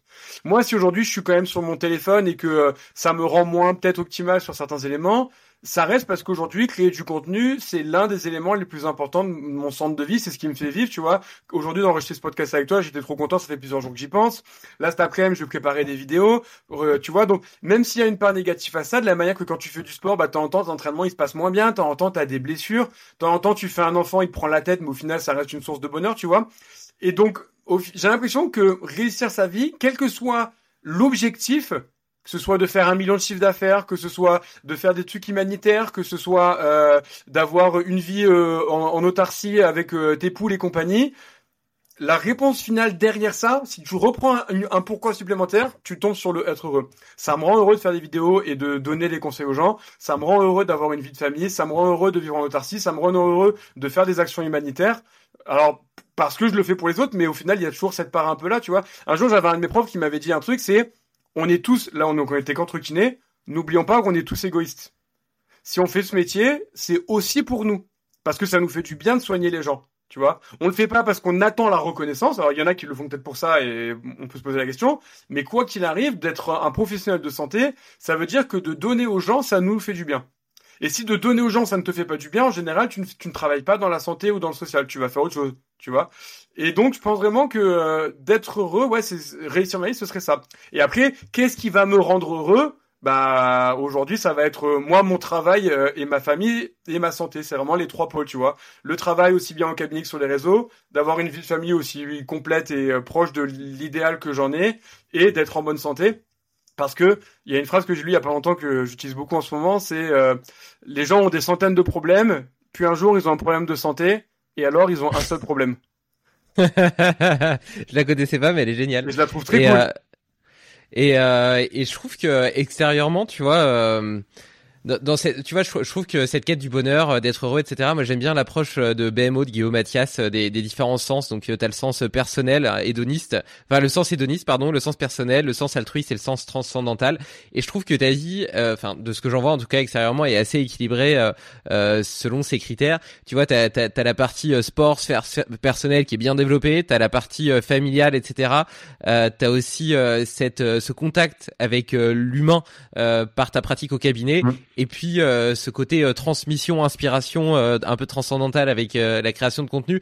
Et je trouve que ça, ça, ça, te permet d'avoir une un ensemble qui, qui se tient et puis qui te forme des garde-fous. Tu vois, tu parlais tout à l'heure de ta peur du burn-out. Bah, je pense peut-être que certains créateurs de contenu ne font plus que ça, tu vois. Et, et derrière, lorsque tu toute ta satisfaction personnelle, notamment sérotoninergique, etc. Donc ce que tu penses être et revendiques être est basé sur les stats de tes vidéos. Et eh ben forcément ça te met en risque tu vois tandis que toi eh ben t'as t'as t'es, t'es quand même vachement connecté je trouve à la réalité à toi-même aux autres et, euh, et je pense que, enfin voilà, je, c'est, c'est, c'est vraiment ma lecture extérieure. Hein. mais je pense que, à, mon avis, euh, c'est, c'est pas que tu travailles pas assez, c'est plutôt que tu as une vision assez, euh, assez, assez équilibrée des choses. Et, et vraiment, euh, c'est quand j'ai compris ça que ma peur du burn-out est un peu partie, mais que par contre, maintenant que j'en ai conscience, j'essaie de faire gaffe justement que, bah, tu vois, des projets le dimanche, de pas en faire trop souvent pour garder du temps de famille. Hmm. Et des fois, vraiment, je suis excité pour travailler sur mes réseaux, et des fois, la séance de sport, elle saute et ben j'essaye de faire en sorte que ça puisse arriver, mais que ça n'arrive pas trop régulièrement pour garder cet équilibre en effet. Et je pense que chacun va avoir des éléments différents dans sa balance, mais tant qu'on arrive à garder cet équilibre, euh, c'est hyper important. Euh, T'aurais un défi à donner à nos auditeurs pour les 15 jours à venir? Euh, bah comme je t'ai dit, vu que je, préparais un chou, enfin en écoutant, je me suis, je savais que t'avais me poser ça. À la base, je m'étais dit, bah d'essayer de faire du sport tous les jours pendant une semaine, même si c'est très léger. Donc d'augmenter quoi qu'il arrive, donc soit de marcher plus, soit faire ça. Mais avec ce qu'on a dit tout à l'heure, ce qui pourrait être encore plus en lien avec l'épisode, ce serait que pendant une semaine, de passer beaucoup plus de temps au sol. Et de voir comment ils se sentent. Je pense que ce serait un bon challenge. Allez, donc du coup, euh, on lit en deep squat et puis euh, on mange, euh, on mange Pourquoi pas par terre manger sur la par table terre, basse. Franchement, même si t'es en famille, tu vois, tes enfants, ça va les faire kiffer. Allez, aujourd'hui, on, on se met par terre, on mange par terre. Ouais, ce serait un peu sale, mais ça peut être marrant. De regarder un épisode, euh, bah, au lieu d'être assis sur le canapé, peut-être allongé sur le ventre par terre ou assis en tailleur. euh, tu vois, de euh, devoir travailler, de tu scrolles sur ton téléphone. Ok, bah vas-y, mais fais-le 10 minutes par terre. Euh, teste un peu tout ça et ressens un peu. Ah tiens, ouais, j'avoue que ma hanche droite, elle s'ouvre moins. Ah, j'avoue mon bas du dos, il, il est tendu. Sur sur le ventre, j'avoue que j'ai du mal avec mes à tenir ma tête en cervicale. Et, et je pense que ce sera des bonnes pistes euh, pour les auditeurs de de régions à faire travailler plus régulièrement. Ça me parle bien. Euh, T'aurais un prochain invité à me recommander? Hum, Ça, il faut que ce soit quelqu'un que je connais ou juste quelqu'un que je dirais, euh, je te donne son numéro ou juste que j'aimerais entendre sur euh, Limitless? Non, non, euh, quelqu'un que t'aimerais entendre. Euh, alors, un, un des bouquins que euh, j'ai adoré et qui moi a beaucoup changé ma vision de la santé, du sport et compagnie, c'est Bruce Simpton qui a écrit Ouais. euh, Biologie des croyances, qui est un livre que j'ai euh, adoré. Alors à l'époque, je le conseillais à tout le monde ce bouquin, et après je l'ai relu une deuxième fois et je me suis rendu compte qu'il était quand même moins accessible euh, au grand public que ce que je pensais. Donc je le conseille moins, mais je trouve que donc c'est pour ceux qui connaissent pas, il parle beaucoup d'épigénétique et comment notre mode de vie influence sur l'expression de nos gènes et euh, nos maladies, etc. Et, euh, et donc bah ce serait euh, lui, mais c'est pas en français. Mais par contre un épigénéticien, euh, je pense que ça pourrait être euh, canon quelqu'un qui développerait ça. Eh ben écoute, euh, la, la biologie des croyances, moi aussi j'ai, je trouve c'est euh, hyper hyper intéressant. Et figure-toi que euh, sur l'épigénétique euh, en France, dans le monde francophone, euh, j'avais parlé avec un chercheur à Montpellier, etc. Mais mais vraiment un clinicien, tu vois. Ok. Euh, et donc euh, donc euh, elle est assez peu tournée sur la pédagogie, mais quand même vachement intéressant. Et il m'avait mis en relation, euh, enfin il m'avait conseillé d'autres gens qui à son à son avis étaient potentiellement intéressants. Mais bref, j'ai j'ai pas encore réussi, mais j'ai une liste de 4-5 noms que je mais c'est c'est des gens qui sont difficiles à avoir, je trouve. Euh, non pas parce qu'ils ont beaucoup de notoriété, au contraire, mais parce qu'au contraire, justement, ils ont pas du tout de l'habitude d'être mis en Ouais. avant, de partager ce qu'ils font, etc. Et et, et c'est et je trouve que l'épigénétique, euh, c'est c'est on en parle beaucoup beaucoup beaucoup. Euh, aux États-Unis, c'est vraiment très développé, mais en réalité, euh, les gens qui sont vraiment experts ou qui étudient vraiment le truc, euh, c'est un microcosme quoi. Ouais. Et dans le monde francophone, il y en a pas beaucoup. Et en effet, et euh, en francophone, il y avait, euh, parce que moi du coup ça m'intéresse beaucoup, j'ai regardé un petit peu aussi, il y avait Amber Heard, il me semble, qui est au Collège de France, qui fait des podcasts passionnants, mais alors les trucs sont imbuvables tellement c'est compliqué. Et après j'ai trouvé une autre personne, je lui ai envoyé un message, et en fait elle me dit oui, mais le message que toi tu veux véhiculer, qui est un peu comment ton mode de vie peut influencer euh, l'expression de tes gènes, c'est pas ma spécialité. Et comme tu dis justement, euh, ils sont beaucoup dans la recherche ou dans le truc euh, hyper précis de euh, le ça. chromosomique, ceci, cela. Et, euh, c'est compliqué de trouver quelqu'un qui puisse comme ça bien vulgariser la population pour expliquer euh, comment euh, ton stress, euh, ta colère, euh, ton alimentation, tout ça peut entraîner des maladies ou à l'inverse euh, en éviter certaines. Mais en tout cas, si t'en trouves un, euh, j'écouterai l'épisode avec grand, grand, grand plaisir. Ouais, bah ça viendra, ça viendra, ça viendra, on y arrivera. Euh, bon bah écoute, euh, pour euh, pour te suivre, etc., travailler avec toi, donc euh, j'imagine, donc bah, pour te suivre c'est assez facile. euh, donc t'es présent sur Instagram, t'as ta chaîne Ouais. YouTube, je mettrai les liens des deux routines de mobilité dont on a parlé. Cool. Euh, donc euh, aime ton kiné, euh, c'est le même nom partout. Ouais. Euh, donc euh, c'est assez c'est assez facile. Euh, par contre, euh, si on bossait avec toi, euh, donc euh, tu euh, donc t'as ton cabinet. euh, Je sais pas si tu acceptes des des patients comme Alors oui, ça par euh, de contre, partout. en tant que aussi. créateur de kiné, de kiné sur les réseaux, je peux pas dire où je travaille. Euh, en fait, mon activité sur les réseaux ne peut pas servir à mon activité de kiné. Donc de temps en temps, quand on discute, je dis que je suis à Paris parce que voilà, ça explique certains, certaines phrases et certaines routines, mais je peux pas dire où je travaille. Et le, mon but n'est pas de gagner des nouveaux patients. J'étais plein au cabinet avant d'être sur les réseaux, et vraiment l'ordre des kinés veille à ça pour pas que ça devienne un peu la foire aux kinés sur les réseaux euh, qui se font de la pub. euh, trois routines de mobilité euh, pour libérer les épaules, et puis si vous avez encore mal, venez me voir, tu vois. Donc, euh, donc je dis jamais où je travaille. Euh, et j'ai beaucoup sur Instagram des gens qui m'envoient des DM. euh, j'ai mal aux épaules, qu'est-ce que je pourrais faire, etc. Ça, je réponds absolument jamais parce que tu peux pas faire de consultation. Tu vois, tout ce qu'on a expliqué sur la douleur, à quel point c'est complexe, tu imagines bien que c'est pas euh, euh, avec un, un message Insta que je peux répondre. Donc, euh, non, si les gens ont des douleurs, moi, je leur invite toujours à chercher des thérapeutes compétents vers chez eux. Mes vidéos ont plus pour but de leur proposer des solutions et leur expliquer des axes de traitement qu'ils peuvent essayer de mettre en place pour de soulager. Mais quoi qu'il arrive, j'invite toujours des gens qui ont des douleurs à aller voir des spécialistes parce que ce sera beaucoup plus euh, adapté à leurs besoins qu'un truc généraliste. Donc, euh, on peut jamais se tromper à aller voir un bon thérapeute. La difficulté, c'est de le trouver, quel qu'il soit, hein, que ce soit un kiné, un médecin, un chirurgien ou autre chose. Mais, euh, mais sinon, sur Instagram, derrière, ouais, pour suivre ça ou d'autres questions qui ne sont pas j'ai mal au dos, qu'est-ce que je pourrais faire? avec grand plaisir. Et euh, est-ce que tu euh, proposes euh, un petit peu de potentiellement à certains sportifs de prépa physique? Oui et non, c'est-à-dire que la partie vraiment prépa physique en elle-même, en général, je vais rediriger directement sur un coach qui pour moi est quand même bien plus compétent. En fait, c'est la limite de ce qu'on appelle la réathlée, c'est-à-dire que par exemple en ce moment j'ai une patiente qui fait du rugby, Franchement, je la vois plus au cabinet. Je lui envoyais juste du renfort à faire à la salle de sport. Franchement, je lui envoyais trois séances par semaine à faire. C'était quasiment ce que pouvait lui envoyer un coach. Sauf que moi, la séance que je lui ai fait, elle a été établie en fonction des faiblesses que je connais. Mais là, on en arrive vraiment à la limite entre la compétence d'un kiné du sport qui fait la réathlée vs celle d'un coach. Ce que j'ai fait, vraiment, un coach aurait pu le faire. En gros, elle a une faiblesse spécifique sur ses ischios et sur un moyen fessier euh, avec un peu de manque d'explosivité pour la reprise du rugby je l'ai fait sa proc sur ça, mais derrière, c'est un coach qui apprend la suite. Donc, la, frontière entre les deux, elle est un peu floue.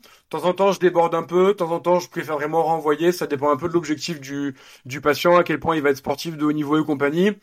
Mais autant je pense être un très très bon thérapeute en musculo-squelettique, donc tout ce qu'on a, dont on a parlé, les blessures, les entorses et tout. Autant je pense que je suis vraiment, euh, j'ai un niveau d'un coach, mais vraiment un coach qui sortirait de, son BPGF, tu vois, qui a les connaissances de base euh, que j'ai acquis par la pratique, par l'expérience, par les bouquins. Et donc si vraiment, si la personne elle veut optimiser, là, dans ce cas-là, c'est le moment où moi je redirige et je lui dis non non, va voir d'autres personnes, c'est leur métier, elles le font sûrement mieux que moi. Ouais, mais on pourrait imaginer, tu vois, en termes de, de, de, prévention, justement, tu vois, on parlait tout à l'heure de routine de mobilité, etc. Ben, un sportif euh, euh, qui euh, qui qui veut performer dans tel ou tel sport, qui te contacte pour avoir bah, sa routine de mobilité ou deux trois exercices de prévention qu'il pourrait faire.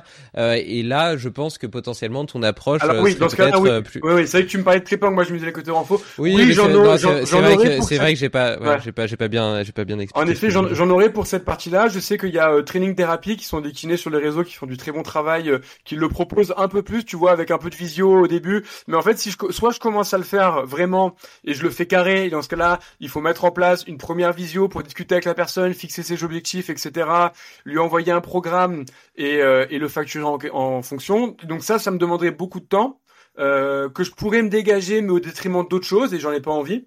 Euh, soit euh, de temps en temps je réfléchis tu vois à faire une sorte de e-book euh, un peu généraliste euh, mais j'ai pas encore passé le cap parce que je préfère pour aujourd'hui ne rien proposer je le ferai pas gratuitement parce que clairement c'est beaucoup de temps et d'investissement mais j'ai pas encore envie d'aujourd'hui de vendre de choses sur ma sur ma plateforme M ton kiné que ce soit sur Insta ou sur YouTube donc je préfère juste continuer comme ça et et évoluer, puis on verra plus tard. Mais je le garde encore de la tête, je dis pas que je le ferai jamais, mais en tout cas c'est pas c'est pas priorité aujourd'hui, mais ça pourrait se faire d'ici quelques mois ou quelques années.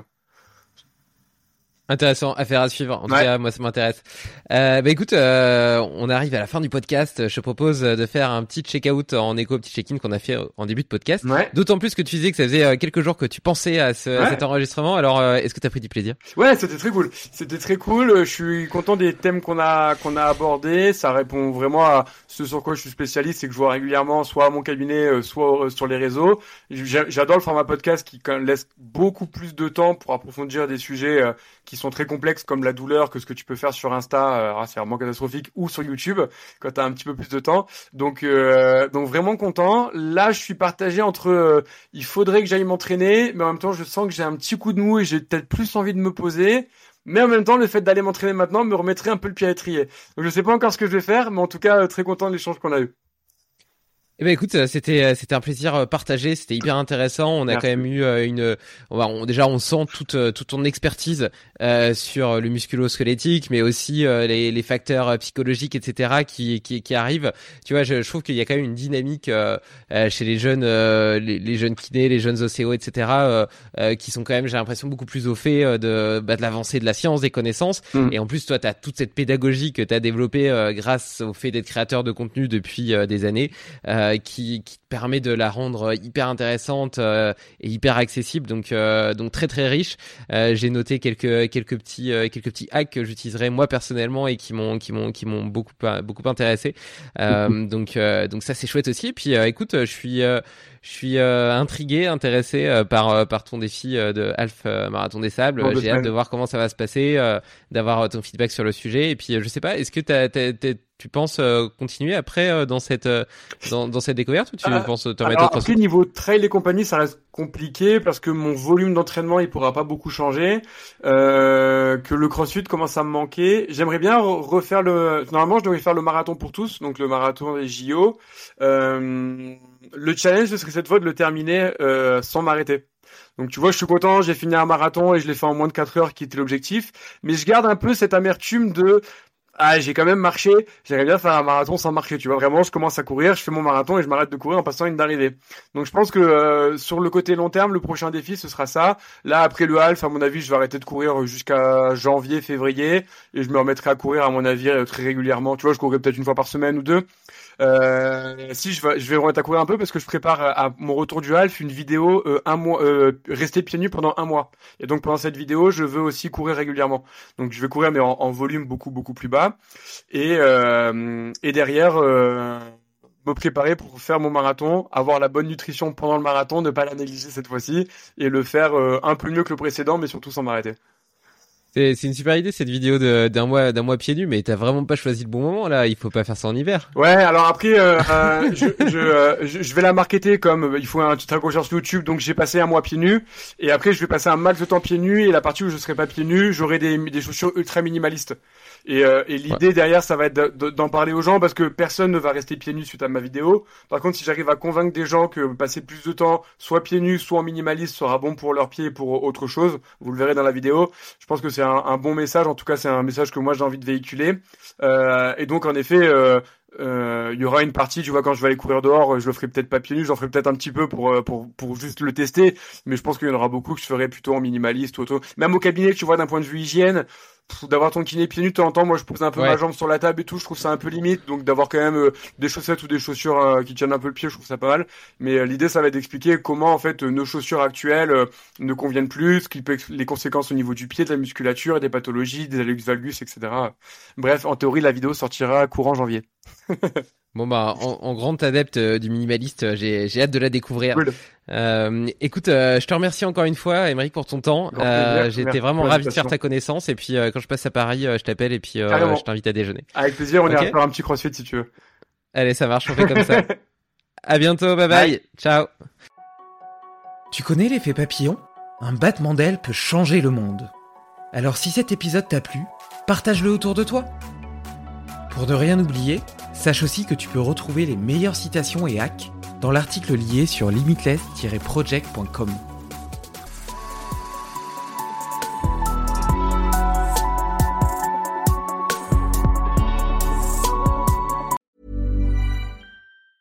As a person with a very deep voice, I'm hired all the time for advertising campaigns. But a deep voice doesn't sell B2B, and advertising on the wrong platform doesn't sell B2B either. That's why if you're a B2B marketer, you should use LinkedIn ads.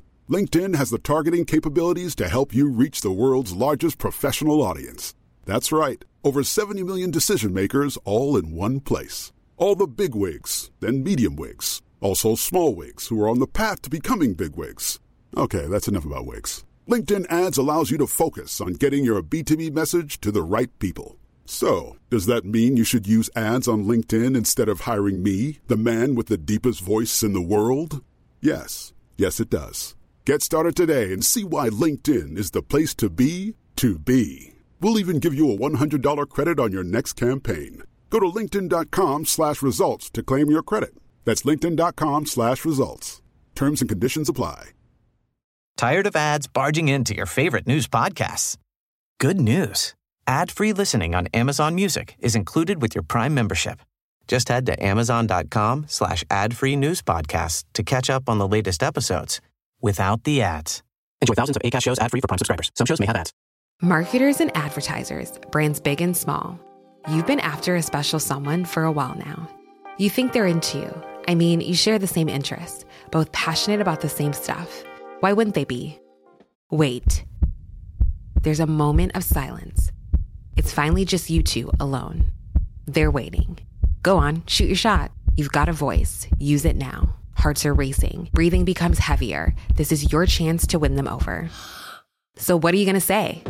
Get closer to your audience, make podcast ads with ACAST. Head to go.acast.com slash closer to get started.